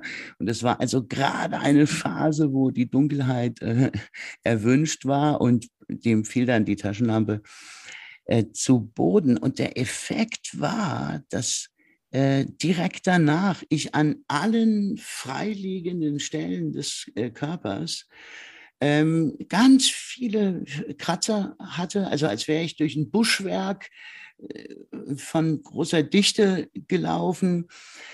So, das passiert an Kontrollverlust. Und was auch an Kontrollverlust passiert, dass man äh, zu früh aus der äh, Trance rutscht.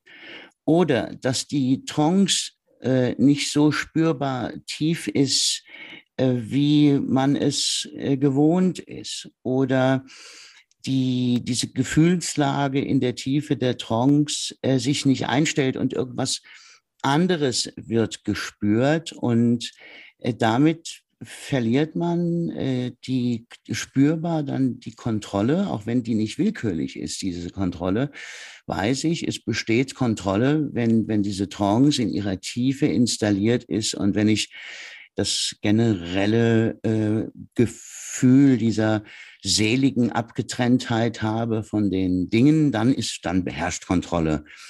Und ähm, ja, auf beiden Ebenen, also mindestens auf diesen beiden Ebenen, gibt es Kontrollverlust. Also einmal der Kontrollverlust in Bezug auf die Sitzer und einmal Kontrollverlust in Bezug auf das, was wir da die Trance nennen.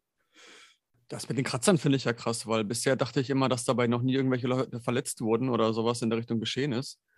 Also Aber wir schwächen das auch immer ab. Wir versuchen eigentlich auch immer dieses Narrativ und das wird, ich habe das also, es ist ein, ein, ein, altes Narrativ. Die Helen Duncan soll ja angeblich ein berühmtes englisches Medium sogar letztendlich gestorben sein, weil ähm, ja aufgrund ähm, einer ganz radikalen Störung von ihrer Seance, man soll dann angeblich ähm, Nikotin in ihrem in, in ihrem Magen gefunden haben. Naja, also die ist jedenfalls sogar angeblich äh, gestorben und ich habe das also eigentlich immer so ein bisschen ähm, für so eine Geschichte gehalten, weil ich immer ein, ein ganz tiefes Vertrauen in diese Prozesse hatte und eigentlich immer ein tiefes Vertrauen hatte, die Spirits, die, die schützen dich. Und das ist auch bis heute eigentlich eine ganz tiefe, grundlegende Erfahrung, die bis weit in den Alltag geht.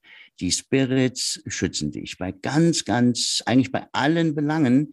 Und da war das eine ganz große, sehr irritierende Überraschung, äh, dass diese Formen der Störung zugelassen werden. Und man muss dazu sagen, bei irgendwelchen anderen, beispielsweise bei den Apportationen durch die Augen, wo also wirklich scharfe und spitze Objekte durch die Augen nach außen befördert werden, wo man also sagen würde, Moment mal, da wird doch das feine äh, Blutgefäßgewebe in den Lidern könnte da verletzt werden, das Auge sowieso generell, die, die, äh, die Hornhaut, die ja nur ganz dünn ist. Und da scheint das also alles äh, wie in einen Schutzraum genommen zu sein. Da scheint der Körper, aber wenn dann so ein Kontrollverlust dann passiert, also es gibt gerade von Kontrollverlust, wo dann doch auch die Sitzer kriegen das dann auch mit bei diesen Gelegenheiten. Das waren ja jetzt nur zwei Beispiele, da gab es natürlich noch mehr Beispiele.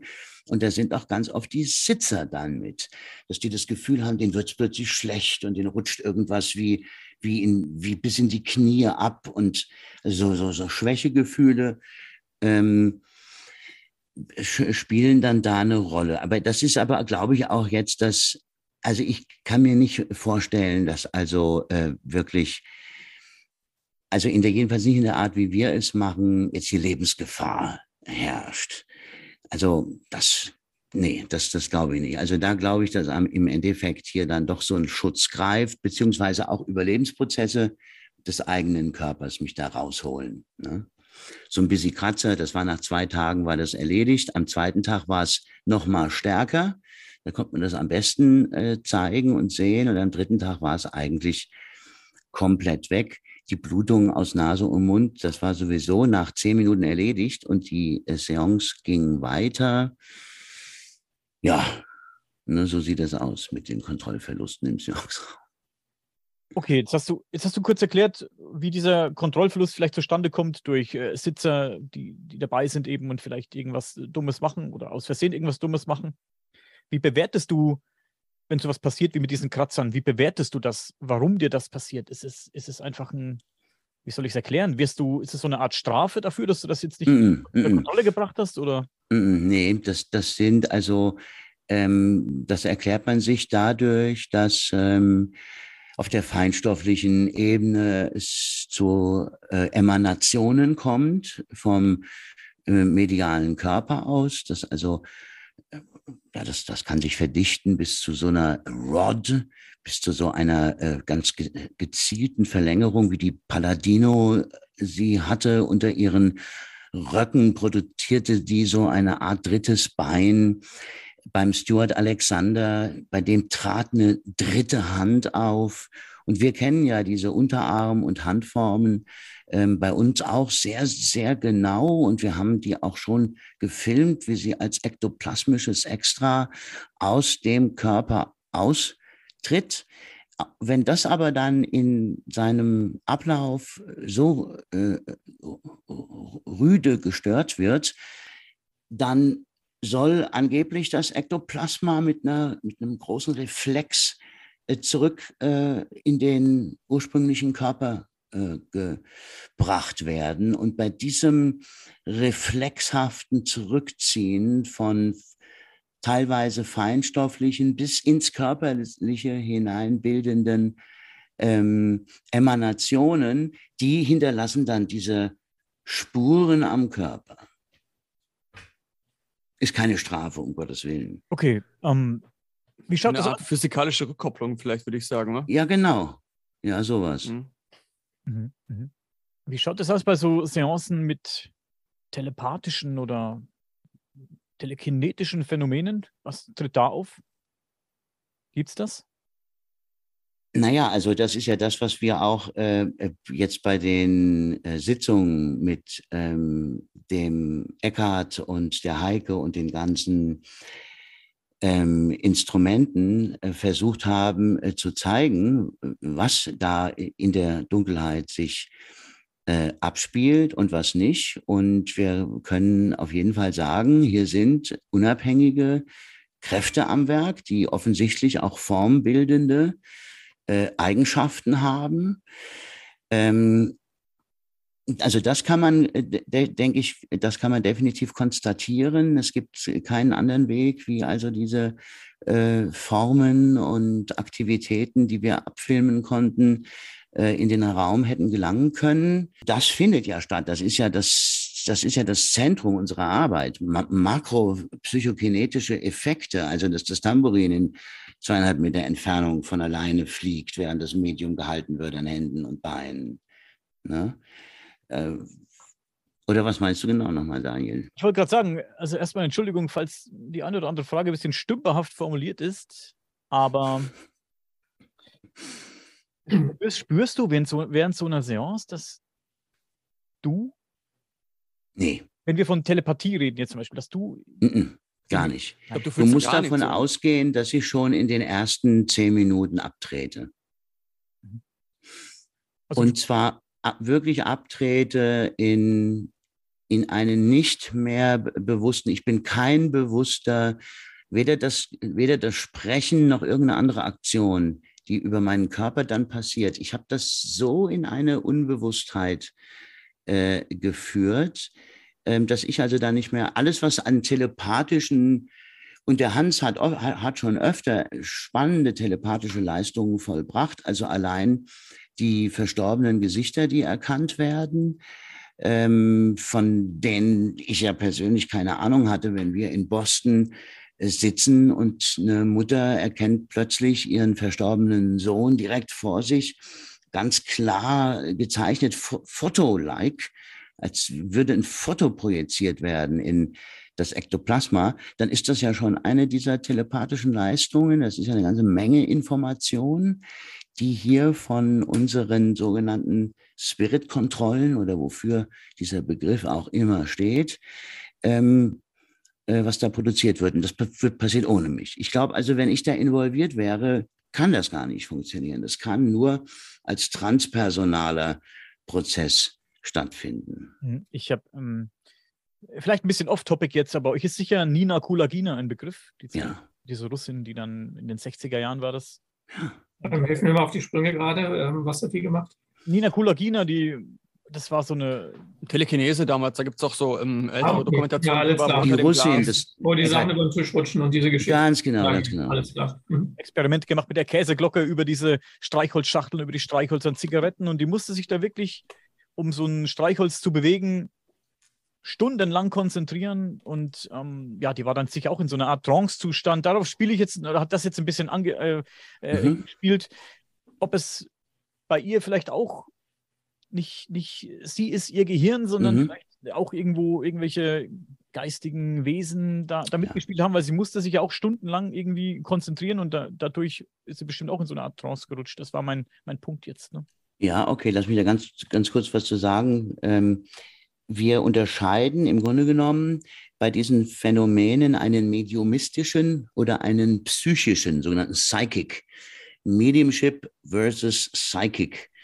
Ähm, da würde man also sogenannte Telekineten oder Psychokineten wie den Uri Geller in den Bereich des Psychismus ähm, stellen und die sogenannten äh, medialen äh, Protagonisten sind immer die, die über diese ganz bewusst über diese transpersonalen Prozesse arbeiten. Also ich nehme mich raus, dass der Spirit hereintreten kann und der Spirit das durch mich machen kann.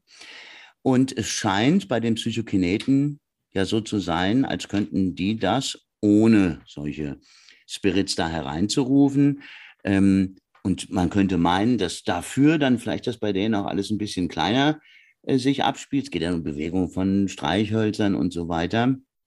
Na gut, wenn man dann da ein bisschen nachgräbt, erfährt man, dass der Uri Geller von Anfang an Spirit Guides hatte, nämlich Außerirdische, die ganz früh in seiner Geschichte eine Rolle spielten und angeblich grundlegend mit seiner Fähigkeit, das zu tun, was er da auf allen Ebenen macht, ähm, die mit die Auslöser waren oder die Träger eigentlich sind.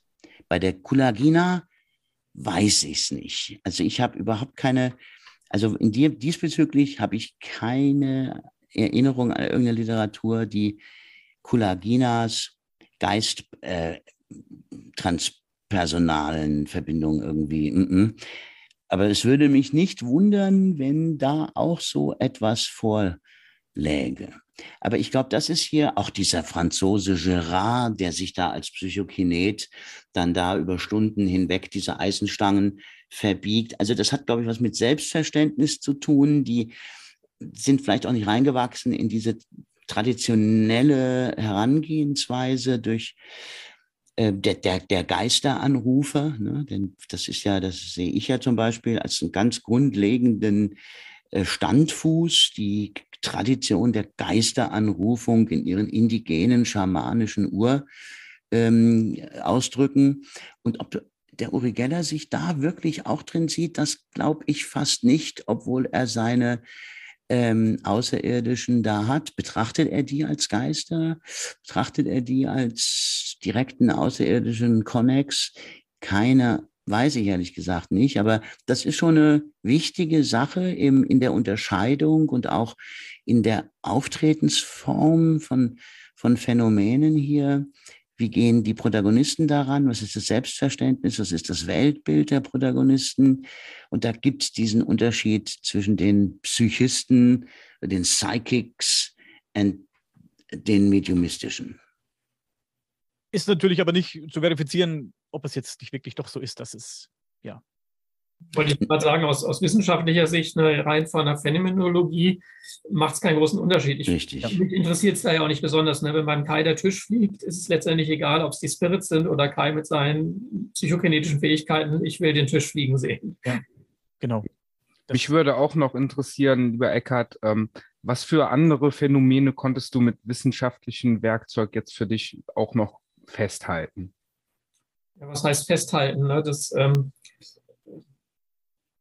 also ich äh, zum Beispiel, ne, also wissenschaftlich kann auch sein, um, um sozusagen Extrembeispiel zu sagen, ne, das war irgendwie da eine Vollmaterialisation beim KI Wir haben zwar kein Fotoapparat drin, aber hinterher sagen alle Sitzer, sie haben das Gleiche gesehen. Das heißt, wir haben natürlich auch eine gewisse intersubjektive Überprüfbarkeit. Ich habe da zum Beispiel ein 3D-Modell von gemacht, was ich dann äh, auch zur Visualisierung, so habe ich es gesehen und das kann man drehen und andere sagen ja, von der Seite sah es tatsächlich so aus. Ne, das ist natürlich jetzt nichts, was einen Skeptiker überzeugen wird, aber grundsätzlich ne, ist auch sozusagen unter, intersubjektives gemeinschaftliches Erleben ist ja auch etwas, was einer gewissen Verifizierbarkeit zugänglich ist. Ansonsten gibt es natürlich, ich meine, ähm, da war ich jetzt gar nicht involviert beim Kai, diese ganz wunderbaren Bilder vom Ektoplasma rauf und runter und Vollmaterialisation. Ne, das ist sozusagen greifbar. Und ähm, naja, wir haben jetzt gerade beim Kai halt jetzt da vor allen Dingen halt diese wenn man so will, psychokinetischen Phänomene, vor allen Dingen, ne, also bewegende Gegenstände, Tambourin fliegt durch die Luft, währenddessen die Sitze alle an Ort und Stelle sind, Tischsitzung mit Infrarot gefilmt, alle Hände brav oben auf dem Tisch, Tisch hebt ab. Also das sind so die Dinge, die ich vielleicht ähm, jetzt beim Kai am eindrucksvollsten finde. Glaubst du denn auch, dass ähm, ein Anbringen eines Messinstruments, wie zum Beispiel äh, einer Schwerkraftmessanlage an einem Gegenstand, dass das äh, Experiment auch schon beeinflussen würde? Ja, definitiv. Also das ist aber auch sozusagen Gemeinplatz der Parapsychologie. Ne, das haben auch schon ähm, ne, der, der Luca Du oder so mit seinen ähm, Spukgeschichten oder so, sobald sozusagen ne, da im Haus irgendwie ein Messgerät steht, kommt der Poltergeist nicht mehr. Also das ist sozusagen ein Klassiker und tatsächlich ähm, ja, letztendlich auch bei den Experimenten mit Kai war das auch so. Ne? Das, es scheint irgendwie so in dem Moment, wo ein Experiment, also selbst wenn der Sensor nur im Raum steht, der muss nicht mal aktiviert sein, ne? schon dann scheint das die Energie zu beeinträchtigen. Aber auf der anderen Seite ähm, scheint man sich eben auch daran gewöhnen zu können. Ne? Und ähm, daher braucht es einfach, das ist die Erfahrung beim Kai, aber auch bei den anderen Medien, beim Warren Kaler oder beim Gary Mannion, wo ich Experimente gemacht habe, das mit der ersten Seance geht meistens noch nicht so viel, aber mit der zweiten geht ein bisschen mehr, mit der dritten noch ein bisschen mehr, wenn sich die Energien so einrufen irgendwie. Natürlich ein Bombenargument für die Skeptiker. Äh, ja, klar. Naja, andererseits, ich meine, wenn ähm, es braucht halt Geduld. Sagen wir mal so, für den ungeduldigen Parapsychologen ist es natürlich das No-Go. Ne? Da gibt es so welche, die wollen bei der ersten Seance ihre Messgeräte aufstellen und dann passiert nichts und dann sagen sie, das ist nichts. Aber wenn man Geduld hat, ähm, ne, Wachstumsprozesse brauchen ihre Zeit und ne, das Lebendige braucht seine Zeit, das Bewusstsein braucht auch seine Zeit. Und wenn ich dann ähm, fünf Sitzungen brauche, bis der Tisch fliegt, so what, ne, er fliegt und wir haben tolle Aufnahmen. Also da bin ich ganz entspannt. Wie meintest du das denn eben mit ein tolles Argument für die Skeptiker? Wenn, wie Eckhard sagt, wenn, hast du auch schon gesagt, es sollte jetzt irgendein Messgerät angebracht sein oder eine, eine Kamera oder das Licht bleibt an, Ach so, das ist dann gleich die Energie. Ja, gut, aber das ist, wie gesagt, das ist wirklich ein Allgemeinplatz. Das, das ist der Klassiker. Dann sagt man ja, wenn der Licht an sein muss. Hm. Ja, wenn nicht äh, außer, außer ja. dann, dann, denkst du dir, okay, dann. Benutzt einmal ganz gern das Beispiel, weil das ist natürlich auch so dieses Argument, aber das gibt es ja auch in anderen Wissenschaften. Ne? Wenn ich jetzt irgendwie, ich nehme mal gerne das Beispiel, ein scheues Tier im, im Regenwald aufsuche, ja, und dann sagt der Skeptiker, das gibt es nicht, ich muss hier alle Scheinwerfer an, anschalten, um das zu finden, dann wird das nicht finden. Ne? Sondern es gibt einfach Phänomene, ähm, an die mu muss man sich behutsam rantasten und bei Bewusstseinsphänomenen noch mehr, bei Lebendigkeit, wie gesagt, bei Tieren muss ich mich auch anpirschen. Dann kann ich auch nicht sagen, dass der Beweis, dass es das Tier nicht gibt, weil es jetzt nicht direkt vor, die, vor den Scheinwerfer und die Kamera läuft. Wir suchen ja auch schon lange nach Nessie und Bigfoot. Ne? Die genau, die sind halt auch relativ schlau ne, und wissen halt auch, mit Kameras umzugehen. Ja, ja und ich muss nochmal wirklich ganz, ganz stark unterstreichen, dass ja wirklich die spektakulärsten Dinge äh, im, im Licht auch mit äh, passieren und passiert sind. Also die ja. äh, äh, gerade die Vollmaterialisation zeigen sich ja im Licht. Und Eckert hatte halt das Glück, dass er, dass er wirklich an Daten da war, wo wir besonders starke ähm, Materialisation, Vollmaterialisation da äh, abliefern konnten. Das war einmal die Gelegenheit, die er eben schon beschrieben hat, aber das war auch der John King, wenn du dich erinnerst, in Basel, der vor dem Kabinett äh, schwebte und von dem ein Foto entstanden ist, ähm, wie er da äh, schwebt und äh, der also auf äh, absolut eindrückliche Weise diese Fremdperson zeigt, die da im Raum ist, obwohl ja alles hermetisch abgeschlossen war und so weiter. Man sieht auch, dass das ein lebendiges Wesen ist. Also meint er, der Mücke, der hält ja irgendwelche Puppen oder so hin. Das kannst du also ausschließen. Das sind lebendige Wesen, die sich da zeigen und äh, die da herumschauen, Besichtkontakt, Blickkontakt aufnehmen und zwar in einem guten Rotlicht. Ne? Also äh, keine mhm. Frage. Materialisation von kleineren Gegenständen, ebenfalls im Rotlicht. Du kannst von mir aus nahe dich ransetzen und kannst sehen, wie zwischen den Händen Objekte entstehen, wenn die Spirits die Kontrolle haben. Und kann es nicht vielleicht sogar sein, dass dieser, ich sag jetzt mal, hundertprozentige Beweis jedem das Wunder der Selbsterkenntnis irgendwo nehmen würde? Ja, das, also wir hm. glauben, das hat einen Grund, ne? dass das okkulte Phänomen in der Art auch okkult bleibt ne? und uns immer hier ähm, herausfordert. Und aber Eckert sagt du. Naja, und gleichzeitig denke ich, gibt es genügend Leute, für die die Sache 100% klar ist, dass es die gibt. Äh, mindestens für die Medien selbst, weil die wissen selber, dass sie keine Betrüger sind. Und es gibt ja auch durchaus Zirkel, die gar nicht an die Öffentlichkeit gehen, wo also auch diese ganze Argumentation mit, die wollen da irgendwie Geld verdienen und ihr Ego stärken, sowieso zusammenbricht. Die treffen sich da irgendwie hin und wieder. Ne? Kai, du betreust ja sozusagen auch einige, die machen ihre Sachen, die haben ihre Phänomene. Denen muss man nicht was mit 100 Prozent oder so kommen, die wissen, das gibt's. Ne? Du kannst auch dein Ego im kleinen Kreis stärken, will ich nur sagen, und nicht in der Öffentlichkeit. Ja, gut, klar. Und das geht natürlich auch, aber zumindest sind dann die finanziellen Interessen, die werden ja auch gerne sozusagen ja. den Medien untergeschoben. Wobei ich da auch sagen würde, wenn jemand ähm, so ein guter Zauberer ist, dass er solche Phänomene macht, dann würde ich das eher als Zaubershow anbieten. Da kann man wahrscheinlich auf großer Bühne mehr, mehr Geld verdienen als in diesen kleinen Seance-Settings. Ja, machen ja auch viele. Nur müssen die halt einen Koffer mit Props mit reinbringen, ja. den ich nicht brauche. genau. Ja, dieses Phänomen bringt mich auch ähm, wieder zum nächsten Punkt, den ich noch mit euch besprechen wollte, und zwar die Definition von Realität. Was genau ist überhaupt Realität? So, ne? Weil ähm, wir haben ja gerade schon gesprochen, diese Konsensrealität, mit der wir alle, wo jeder sich einig ist, alles klar, das ist jetzt so, die physikalischen Naturgesetze und so weiter, die sind für uns alle in einem Konsens begreifbar und wahrnehmbar. Aber dann gibt es da auch noch diese individuellen Aspekte, über die wir jetzt gerade gesprochen haben. Und ich glaube auch, ähm, da hatten wir auch schon, dass der Wahrscheinlichkeitsraum gegeben werden muss. Dass bei uns in unserer Existenzebene, hier wir hier sind, wir haben halt die Raumzeit so definiert, die ist klar, die läuft linear scheinbar. Aber halt diese Information, die hier vorhanden ist, die ist immer in einer Unschärfe. Und erst wenn ein Bewusstsein seinen Fokus drauf legt, und sei es, muss jetzt nicht live sein, es kann auch eine Kamera sein und später guckt sich ein Bewusstsein diese Aufnahme an. Sobald ein Bewusstsein sich darauf fokussiert, dann wird diese Unschärfe der Information, des Möglichkeitsfelds erst gerendert zu einer konkreten Tatsache, die existiert, die passiert, quasi, die sich umsetzt hier. Und ich glaube, das ist auch ein essentieller Punkt von dem, was die individuelle Wahrnehmung ausmacht, weil gerade wenn man der Einzige ist, der dieses Wahrscheinlichkeits- oder Möglichkeitsfeld rendert, sag ich mal, ne, können da auch Dinge entstehen, die für, für andere Leute gar nicht wahrnehmbar wären, ne, weil die sich denen gar nicht zeigen. Und da frage frag ich mich dann auch ähm, im Gegenzug in der, oder im Gegensatz dazu, wie ist denn diese Informationsebene strukturiert, also diese geistige Ebene, von der die Spirits ja agieren? Wie stellt ihr euch die vor, wie die erstens mit uns verwoben ist und auch zweitens, was da für eine Konsistenz in der Raumzeit oder so existiert? Also wie kann man sich das irgendwie begreifbar machen mit dem menschlich limitierten Verstand? Wer will anfangen? Kai, du, ich.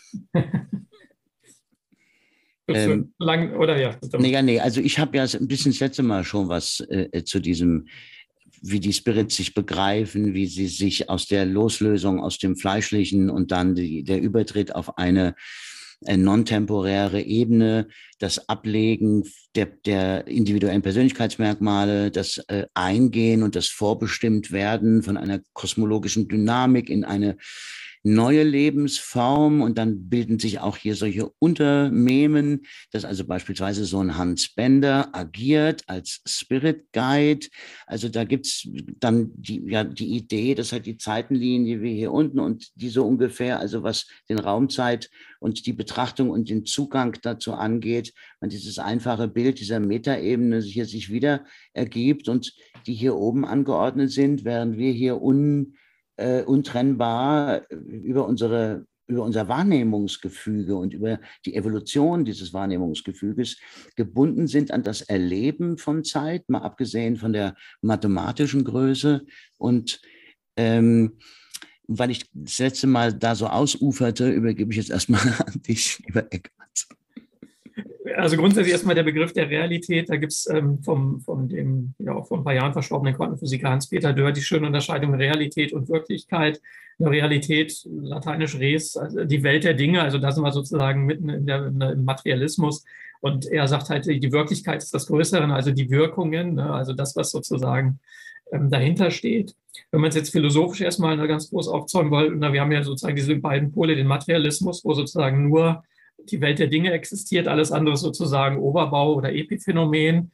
Ähm, philosophisch gibt es ja auch den Idealismus, wo man sagt sozusagen, die Idee ist alles ne, und, die, und die Materie ist, ne, wenn du so sagst, nur das Rendering ne, oder die Projektion unserer Gedanken. Ähm, das erstmal sozusagen so als die Grenzpole, die da irgendwie die Rand, Randbedingungen oder die Extrempositionen, die man da haben kann. Ich denke jetzt hier, so was mein irdisches Dasein angeht, ähm, muss man, glaube ich, mit beiden, äh, also die ähm, beide Dinge schon noch ein gutes Stück ernst nehmen. Es gibt sozusagen in der spirituellen Szene natürlich immer dieses ne, mit, ich wünsche mir die Welt zurecht und ich bestelle einen Parkplatz und so weiter, also wo sozusagen der Geist der Chef über alles ist. Ich glaube schon auch, dass der Geist die letzte ne, oder die höhere Ursache ist. Aber ähm, naja, im Alltagsleben ist oft genug spürbar, dass der Geist eben dann doch relativ schwach ist gegenüber dem, was sozusagen einfach hier diese diese kondensierte, materialisierte Konsensrealität, wie auch immer man es dann sehen will, ne, ist. Ähm, und, und gleichzeitig ähm, habe ich schon für mich auch immer den Satz sozusagen, Realität wird überbewertet. Und Realität ist natürlich stark auch in unserem Bewusstseinszustand gebunden. Ne? Das, was hier üblicherweise als Realität bezeichnet wird, ist ja die Realität, wie wir sie mit unserem Alltagsbewusstsein wahrnehmen. Ne, wenn man jetzt eben auf welche Technik auch immer, schamanische Reisen, äh, monotropes Atmen, äh, sonstige Dinge in einem anderen Bewusstseinszustand hat, dann ist man in einer anderen Realität, die nicht schlechter oder falscher oder irriger ist als die Realität, die wir ja in unserem Alltagsbewusstsein erleben. Einfach anders einfach anders, oft auch irgendwie ein gutes Stück spannender und sinnstiftender. Und mhm. ähm, hier geht immer mein anderer Bildschirm aus, deshalb werde ich zwischendurch dunkel. Das sind jetzt keine, keine paranormalen Phänomene, die mir das nicht nehmen wollen. Die ähm, Divine also, Illuminescence, genau. so heißt das. Ja, nee, ich finde es auch ziemlich spannend, äh, mir losgelöst von allen gängigen Dogmen oder Vorstellungen, die ich bisher so gelernt habe oder so, mir einfach ganz frei mal irgendwelche Konzepte zu überlegen, wie könnte sich das denn so aufbauen oder wie könnte das denn doch strukturiert sein, um irgendwie vielleicht einen Mechanismus zu erkennen, der da funktioniert. Ne? Und ich glaube, vielleicht ist es auch so ähnlich, dass wie, wie bei uns quasi die Information in der Unschärfe liegt, dass erst wenn etwas konkret abgefragt wird, die Information dargestellt wird bei uns aber die Raumzeit linear verläuft, gefühlt linear, ist es vielleicht auf der Spirit-Seite so, dass dort alle Informationen jederzeit immer verfügbar sind, also die in der absoluten Schärfe sind, aber die Zeit eben nicht oder die Raumzeit, weil die bedingt ist durch den freien Wille. Der freie Wille ist aber dort eben kein großer Faktor, weil, wie du sagtest, losgelöst von allen persönlichen Dingen und so, dann hast, brauchst du keinen freien Wille, weil du weißt alles. Ne? Da gibt es keine Möglichkeits- oder ähm, Ergebnisoffenheit sozusagen, da ist schon alles klar definiert. Und daher, wenn du dann in eine bestimmte Ebene reingehst, dann kommt halt ein Raumzeitmoment, der aber da gar keine Relevanz hat irgendwie, weil die Raumzeit bei uns ja nur linear abläuft. Aber dort wird eben erst, wenn du ein bestimmtes, eine bestimmte Information anguckst, dann wird erst die Raumzeit geschärft sozusagen. Also im Gegensatz zu dem, wie wir hier die Information schärfen. Ja, also was ich da so raushöre oder wo ich ähm, mitschwingen würde, ist eben, ne, also erstmal, wenn man sozusagen aus losgelöster Perspektive draufschaut, ne, klar, Zeit ist, ist auch letztendlich auch ein Bewusstseinsphänomen ne, unseres Alltagsbewusstseins. Und äh, nach meiner Einschätzung auch, ne, wir haben halt das Mittel der Zeit sozusagen, weil wir sonst vielleicht auch überfordert werden, ne, mit unserem irdischen Sein, wenn wir alles gleichzeitig wahrnehmen würden. Ne, das ist too much. Wir haben sowieso einen starken Filter, ne, was durch unser Bewusstsein von, von dem, was ist, sozusagen in unsere unsere Verarbeitung, bewusste Verarbeitung hineingeht. Ne? Von daher sehe ich auch diese Perspektive drüber, ne, wo man sozusagen auf die Raumzeit draufschaut, wo die Zeit selber, mhm. ne, wo man sozusagen, ja, wo Zeit nicht dieses linear abgefrühstückte Ding ist, sondern wo alles gleichzeitig ist. Ähm, wie der freie Wille ins Spiel kommt, gute Frage. Ne, das ist natürlich auch so ein Ding.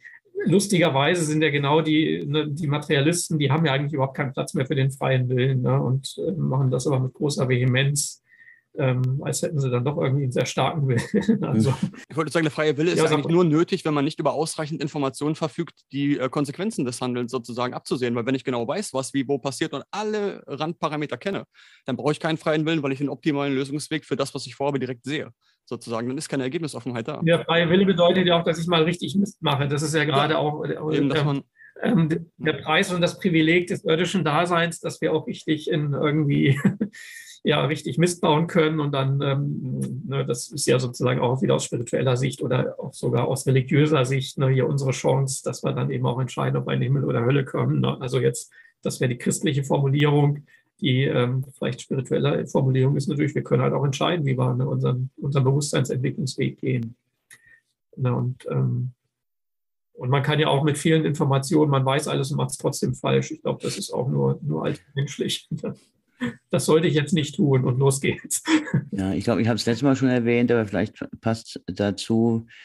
Ähm, immer wieder kommen die, die bei uns die Spirits auf ähm, dieses System der, der Reinkarnation äh, zu sprechen und als Beispiel, um sich zu erklären.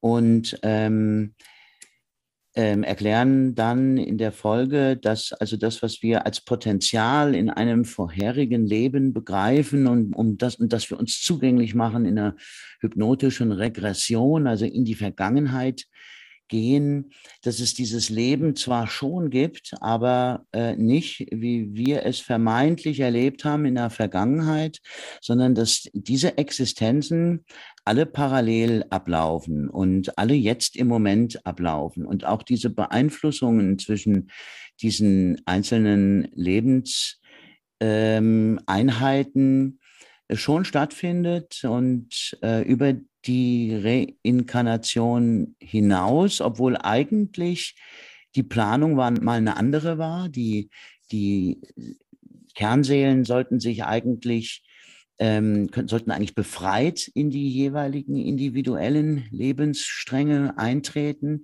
Aber da scheint ähm, dieses Prinzip nicht voll zu greifen und wir tragen dann doch immer irgendetwas in unserem Leben mit, was ursächlich gar nicht in unserem Leben ähm, stattgefunden hat, weil es eine Beeinflussung ist von einer parallelen Realitätsexistenz, ähm, weil die Seele äh, eine äh, multidimensionale, ein multidimensionales Geschöpf ist und ganz viele Lebenseinheiten gleichzeitig realisieren kann.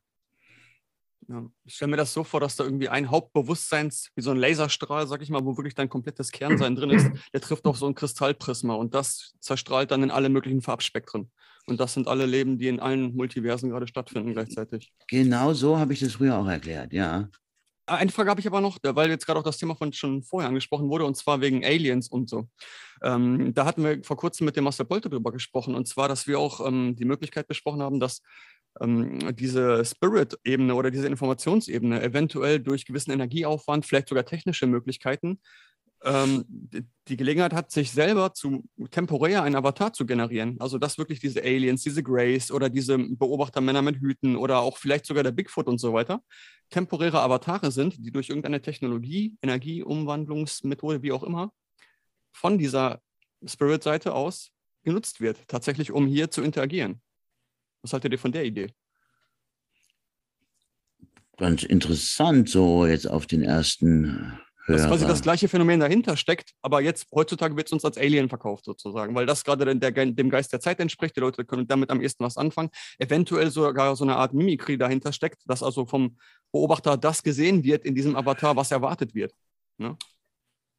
Ja, ja, das könnte, also das könnte vielleicht für, ein, für einen Teilbereich dieser ähm, dieser Begegnungen zutreffen, aber da, da, ja, da ja aber diese, diese Begegnungsqualität so wahnsinnig unterschiedlich ist, also von einer von fernen Beobachtungen bis hin, ich habe gerade vorhin ein Video gesehen, das habe ich mir nicht angeguckt, weil ich es schon kannte, über einen kanadischen Bauern, der, der, der eines Tages sein Feld mähte und vier Objekte da bei ihm im Feld landeten, aber nicht viel eigentlich mehr passiert ist, außer dass, glaube ich, der Motor vom Traktor ausgefallen ist und die Objekte dann einfach wieder ähm, abgehoben sind und er hat die halt eben sehr genau beobachten und beschreiben können. Also hin von solchen Begegnungen bis hin zu ja, intensiven Begegnungen wie äh, die Begegnung des Australiers, der ja dann dieses fremde Schamhaar unter äh, seiner Vorhaut hatte, nachdem er den heftigen Sex mit der Außerirdischen hatte. Ja, naja, der Fall ist deshalb so bemerkenswert, weil dieser Schamhaar ja diese außerordentlichen genetischen Eigenschaften hatte. Also der Fall ist wirklich spektakulär. Wenn ihr von dem noch nichts gehört habt, unbedingt äh, sich das angucken. Ich glaube, wenn ihr äh, Australier, Schamhaar, DNA, Alien, UFO, der hatte also eine typische äh, nächtliche Entführungsepisode, die dann mündete in eine halluzinative, äh, äh, ja, man wollte ihm wohl Samen da entnehmen. Das war ja nicht so, äh, das ist ja öfter passiert in den 80er Jahren, dass die Menschen dann auch so sexuelle Vorgaukeleien und dann da eingest drauf eingestiegen sind. Und naja, also er hatte dann nach dieser heftigen Nacht ähm, dieses seltsame Schamhaar hat das dann ge, ge, ge, aufgehoben und hat das dann tatsächlich untersuchen lassen. Und das ist also ein ganz außergewöhnliches, ein ganz außergewöhnliches Ergebnis. Dass dieses Haar ist eigentlich, kann nirgendwo herstammen, so außergewöhnlich ist es. Und deshalb ist diese Geschichte, wer sich für UFOs interessiert, äh, sollte da mal rinkicken. Werden wir nach Ausschau halten und dann unter der Sendung verlinken, auf jeden Fall. Klingt sehr interessant, habe ich auch noch nicht von gehört bis jetzt. Ich habe mal kurz gegoogelt jetzt, aber ich habe nur eine Schamhaar-Tapete gefunden. unter, diesen, unter diesen Schlagwörtern. Also vielleicht kannst du uns mit einem Link versorgen, Kai, falls Ja, mache ich. Das wäre gut, ja. Ich meine, das ist auch so blöd, dass mittlerweile so viele Suchanfragen immer gesperrt werden oder geblockt werden oder umgeleitet werden, auch intelligent. Ne? Früher habe ich immer, wenn ich so Serien geguckt habe oder Filme, wo bestimmte Namen von Wissenschaftlern angesprochen worden sind, dachte ich immer, ah krass, der Name, den kenne ich irgendwo her, dass das Thema da aufgegriffen wird und sogar der Name benutzt wird, den fand ich eigentlich gut, den Ansatz, weil ich dachte, dadurch wird halt dieser Wissenschaftler bekannt. Jetzt im Nachhinein, gerade mit auch im Verlauf der Zeit und der Suchmaschinen, äh, Anordnungsalgorithmen äh, äh, und so, kommt mir dann immer wieder der Gedanke jetzt, ja, scheiße, damit wird die einfach das so verfälscht, das Ergebnis, wenn du nämlich nach dem und dem Wissenschaftler suchst, der tatsächlich mal irgendwie in den 30ern, 50ern oder wann auch immer irgendwo Experimente gemacht hat, dann findest du jetzt nur noch erstmal drei Seiten voll mit der Serie, wo dieser Name von dem Doktor so und so auftaucht. Aha, aha. Ja. Im Chat habe ich, hab ich einen Link geschickt und ähm, dieses Ding habe ich jetzt auch nur im Englischen gefunden. Und zwar findet man das unter Bill Chalker, der ist ein bekannter australischer äh, Ufologe. Der, der Betroffene hieß Peter Curry, K-H-O-U-R-Y, Curry, Kouri. Ähm, und das ist der Fall, wenn ihr das im Englischen, ich habe eingegeben Alien Abduction Australia, Strange Pubic Hair, DNA, dann kommst du drauf. Aber äh, wie gesagt, ich hoffe, in, dem, in der PDF, die ihr jetzt geschickt habt, da verlinkt habt, ähm, findet ihr das alles. Das ist also wirklich mhm. ein, äh, auch auf YouTube müsste es da einiges zu geben. Ich habe jetzt hier nur den Google gemacht. Klar, wenn der Name steht oder wenn wir einmal einen Hinweis haben, dann. Wir müssen demnächst eh nochmal einen Smalltalk über Aliens und UFOs machen, weil wieder ganz viele neue Sachen rausgekommen sind. Auch in dem Vulkan auch, ne? in diesem Vulkan, der ausgebrochen ist. Und ähm, es wird spannend. Hey, ich bin ja, ich bin, ich find, bin ja Fan vom Mars. Da ist der Mars-Rover da oben. No? Sagen ja viele, er ist nicht oben. Ich glaube schon, dass er oben ist. Aber wird ja spannend. Jetzt wurde ja dieses komische Teil da gesichtet. Habt ihr das gesehen? Im, ich kann den Welches? mal. Ich schicke mal den, den Link hier rein, eine Sekunde. Gib mir mal kurz eine Sekunde. Ich so ein, so ein echt stranges äh, Ding gefunden, wo man jetzt vielleicht auch vermutet, dass es sich bewegt haben könnte. Ich schicke euch mal den Link hier, das ist ein YouTube-Video von einem ähm, wissenschaftlichen Kanal, was, was ich auch cool finde, dass der, der Typ, also ein bekannter Kanal, LP Indie, nennt sich der Astronomie und Wissenschaft. Und ich schicke euch den Link jetzt mal hier rein. Erstmal das eine mit diesem Objekt auf dem Mars. Ich, Mars wird echt noch spannend. Ich bin mir sicher, dass sie in den nächsten ein bis drei Jahren da irgendwas entdecken. Dieses Teil auf jeden Fall ist mega spannend. Wird natürlich jetzt auch wieder runtergeredet, aber wenn man mal die Fakten betrachtet, könnte schon. In Erdzeit oder in Marszeit? In Erdzeit wird was entdeckt. Ich bin mir ganz sicher, dass auf dem Mars hey, der Mars hatte, Atmos hatte eine gute Atmosphäre früher, der Mars äh, hatte ein stabiles Magnetfeld, das ist ja dann irgendwann leider verschwunden. Und Wasser gibt gefrorenes Wasser gibt es da. Wo Wasser ist, ist Leben. Und das Leben sucht sich immer seinen Weg, sagt man ja. Und warum? Hey, irgendwo. Das Leben und die Liebe. Vielleicht doch noch ein bisschen flüssiges Wasser unter dem Eis. Wenn es nur Bakterien sind oder irgend so ein, so ein Zeugs, wer weiß, wer weiß. Mars bleibt spannend. Guckt euch mal die Videos an. Ich finde das mega spannend, gerade weil der Kerl das gepostet hat. Ich gucke mir das jetzt ähm, gleich an. Ja, also äh, die Ufologie, die hat mich auch schon immer von ganz früh an. Ich habe ja auch meine kleine Entführungsnarbe äh, auf dem Bein, obwohl ich keine direkte, diese Löffelnarbe, diese typische, obwohl ich immer nach der bewussten Erinnerung gegraben habe, äh, habe ich immer geglaubt, ich bin irgendwo auf meinem Weg zwischen Spirits und Aliens auch entführt worden. Aber leider da nichts zu erzählen dazu, also keine eigene Erinnerung. Aber äh, äh, ähm, ich habe immer das, die Ufologie als äh, Teil der Paranormologie sozusagen angesehen und ähm, äh, Steckenpferd. Ich bin sehr gespannt, was wir jetzt hier auf dem Video sehen. Ja, es ist wirklich spannend. Da gibt es auch ein Folgevideo dazu. Weil in dem ersten Video ist es so, das suche ich auch nochmal schnell raus, wenn ihr noch eine Sekunde Zeit habt, der, der hat ähm, in dem du Video hast zwei Videos jetzt geschickt, ne? Ich schicke noch eins gerade, das, ich muss das nur kurz raussuchen, eine Sekunde, äh, weil in dem ersten Video sagt er, hey, dieses Objekt, äh, das kann an der, es geht darum, dass ein Objekt da steht, was sehr merkwürdig aussieht und auf dem Panoramafoto sieht man es plötzlich nicht mehr. So, Jetzt äh, haben sie spekuliert, ob es vielleicht an der Perspektive liegen könnte, dass man das jetzt auf dem Panoramafoto nicht mehr sieht, weil dann Erhöhungen und bla bla bla. Das haben die Verantwortlichen rausretuschiert. Und okay. das ist keine Frage. Hat er einen Folge... ja, ja. oh, da kam was raus. Da haben wir noch eins. Macht das mal weg, dann denken die, das war ein Fehler. Okay. dann habe ich noch dieses, genau, schicke ich jetzt mal in den Chat. Das dann, genau, das gehört dann zu dem ersten Link. Ganz interessant auf jeden Fall. Es bleibt spannend. Ja, ich würde sagen, für heute lassen wir es mal gut sein. Ne?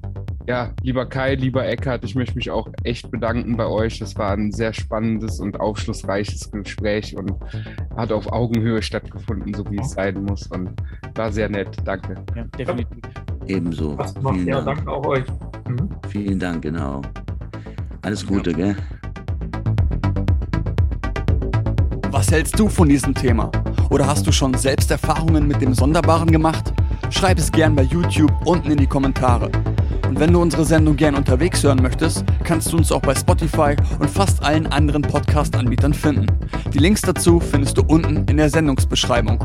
Falls dir gefällt, was wir hier machen, lass uns doch gern ein Like da, abonniere diesen Kanal und empfehle uns gerne weiter.